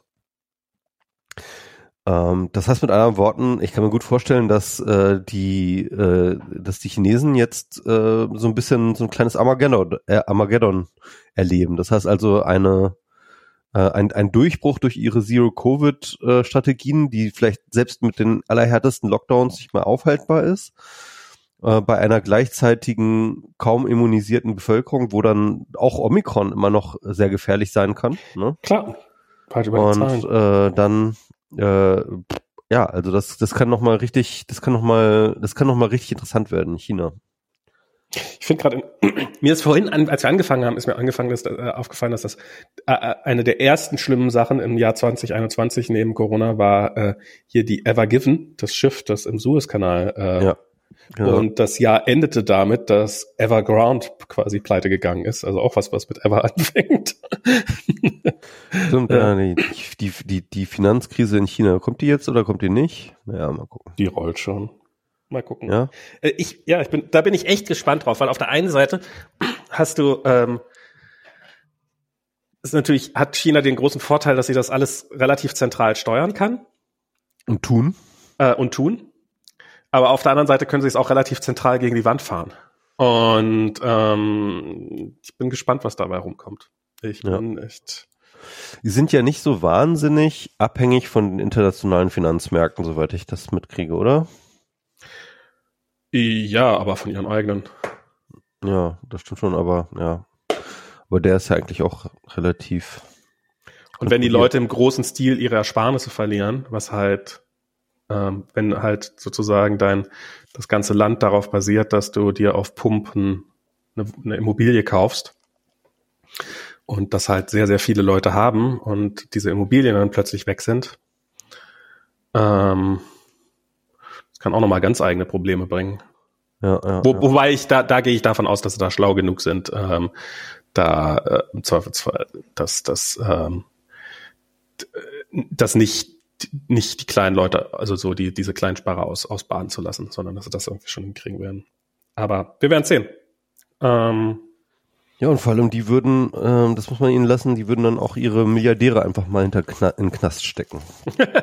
das würde in Deutschland, Oder köpfen. das würde in, im Westen nicht passieren. Ja, ja, ja, ja, klar. Das ist auch noch so eine Sache, oh Gott, da würde ich eigentlich auch noch mal ganz gerne drüber sprechen, ne? Äh, der, der, äh, äh, Elaine Maxwell-Fall, Ah ja. Hm. Ähm, ich habe den jetzt nicht so wahnsinnig tiefgehend oder so be betrachtet, aber was ich da so abgefahren finde, ist halt einfach, es ist diese Frau äh, da äh, angeklagt und verurteilt wurde. Ähm, und erstens, dass sie halt äh, es wirklich auch tatsächlich durchgezogen hat, nicht gegen irgendjemanden auszusagen. Die hat ja einfach die Fresse gehalten. Ne? Mhm. Obwohl es ihr wahrscheinlich tatsächlich, ähm, sie hat ja dann doch eine signifikante Strafe gekriegt. Und ähm, also das wird nochmal, glaube ich, äh, nochmal äh, appealed in anderen Gerichten und so, aber sie hat eine signifikante Strafe erstmal gekriegt, die sie jetzt auch in Gefahr läuft, halt absitzen zu müssen. Und sie hat aber trotzdem niemanden belastet. Und es gibt so, so viele, die sie belasten könnte. Ne? Hm. Also sie hat ja nun wirklich, also sie weiß ja nun wirklich alles, was da passiert ist. Ja. Und das Krasse daran ist ja, dass halt an dieser ganzen Epstein-Geschichte ist ja, dass halt wirklich, wirklich die gesamte, nicht die gesamte, aber halt ein riesengroßer Teil der allermächtigsten Leute der USA da halt involviert sind. So, ne? Ich hm. meine, von Trump, Clinton und so weiter und so fort, ja. Irgendwie ähm, von irgendwie obersten Richtern, obersten, äh, also wirklich so die Creme de la Creme, die oberste Elite des Landes, so, ja. Und und das ist so ein, und, und, und ich sag mal so, dass halt auch äh, die Staatsanwaltschaft da halt auch nicht weiter nachbohrt und dass halt irgendwie das ganze System jetzt irgendwie jetzt, äh, äh, sag ich mal, diese, diese Maxwell dann jetzt irgendwie abarbeitet und hofft irgendwie, dass die dann jetzt irgendwie dann auch mal aus dem Bild wieder verschwindet und so. Man merkt einfach, wie dort ähm, die Krümmung des Raums durch die äh, durch die Macht äh, reicher weißer Männer einfach äh, wie, wieder wieder wieder sich der Raum krümmt, ja. Ähm, vor vor dieser vor dieser Gefahr, dass dass diese Leute jetzt plötzlich äh, äh plötzlich äh, in Gefahr stehen. Und ähm, das ist etwas, was ich wahnsinnig interessant finde. Das, das stimmt. Ich habe hab ich mich tatsächlich null mit beschäftigt. Insofern kann ich jetzt nichts weiter sagen, außer ja, spannend. Ja, ja. Ja, mal gucken, wie es weitergeht. Also ich meine, wenn jetzt tatsächlich die äh, Ghislaine, Ghislaine heißt ja eigentlich Ghislaine Maxwell, wenn die jetzt ähm, tatsächlich ähm, ihre Haftstrafe verbüßen muss, ne, ob die dann sich das nochmal über anders überlegt und dann nochmal trotz äh, tatsächlich nochmal äh, anfängt äh, auszupacken. Ich meine, Prince Andrew, hallo, ich meine so, ja. ich meine, da geht, es geht in die Royal Family, das ist einfach, das ist einfach. Wo krass. jetzt schon so die ersten Sachen hochkommen, die so, ähm, so, ja, aber wenn, wenn, wenn man den jetzt kritisiert dafür, das ist ja dann quasi, damit äh, äh, beschmutzt man ja die Royal Family. Aha, okay. Ja, damit, das, ist, die, das ist der Teil, damit man, schon klar. Das ist ja, ja, das, das Problem, ist, ja, ja. Ähm, ja, ja, Aber lass uns jetzt trotzdem mal Schluss machen und das im Zweifelsfall lieber, noch beim nächsten Mal drüber reden. Alles klar. Okay. Dann vielen Dank fürs Zuhören bis hierher. Macht euch ein, ah, wir hoffen euch schön ins neue Jahr. Genau, frohes neues Jahr und kommt Und- gut und rein. mir fällt Seid, auf, ich reingekommen. in Ich habe Leonardo DiCaprio nicht eine Frage zu seinem neuen Film gestellt. ja, stimmt. Ja, ich habe ihn noch gar nicht gesehen. ja schaut, schaut look, Don't Look Up. Ich, ist meine neue Rolle. Das ist Ja. echt krass. Das ist, ich meine, ich kenne Michi ja nun, aber jedes Mal, wenn ich irgendwie ein Szenenbild aus dem Film aus dem Film denke, denke ich so, äh, das ist doch, das ist doch, das ist doch der, das ist doch der Seemann. Hast, hast du den gesehen, den Film? Ich habe den noch nicht gesehen, aber ich habe, du hast den immer noch nicht gesehen? nein, ich habe den immer noch nicht gesehen. Menno. Ähm, ich Mach weiß, mal. er soll sehr gut sein. Ich, ich habe ein bisschen, Ja, also es gibt viele Leute, die ihn kritisieren und ich finde auch durchaus zu Recht, aber äh, er ist trotzdem, glaube ich, ein wichtiger Film, den man mal gesehen haben muss. ja, äh, aber ich, ich, ich will im Augenblick keine wichtigen, ich will, ich will äh, wholesome Filme sehen und ich glaube, dazu gehört er nicht. Nee, Wholesome ist er nicht, nee. Ähm, ja, ja, ich weiß. Leider, leider zu nah an der Realität. Ja, ja, ja, ja, ich weiß, ich weiß, ich weiß, erzähl's nicht, erzähl's nicht. Ja, genau. Aber.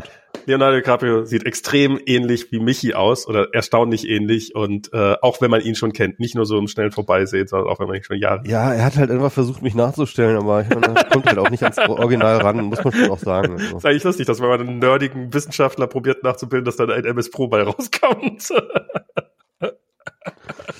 Dabei habe auch ich so mit nie Headset die versucht, ganze Zeit, wäre aber die ganze Zeit so mit Headset durch die Gegend gerannt. dabei habe ich nie, dabei habe ich nie versucht, irgendwie einen nerdigen Wissenschaftler darzustellen. Ich dachte eigentlich, ich ja, du bin bist das einfach ganz Gegenteil, von Natur aus. ja, irgendwie scheiße. Ja, siehst du, damit bist du genau die neue Generation von nerdigen Wissenschaftler, die glaubt nicht auszusehen wie ein nerdiger Wissenschaftler. Scheiße. Okay. Bis zum nächsten Mal. Bis dahin schaffe ich es vielleicht auch mal den Film zu sehen. Bis denn. Ciao.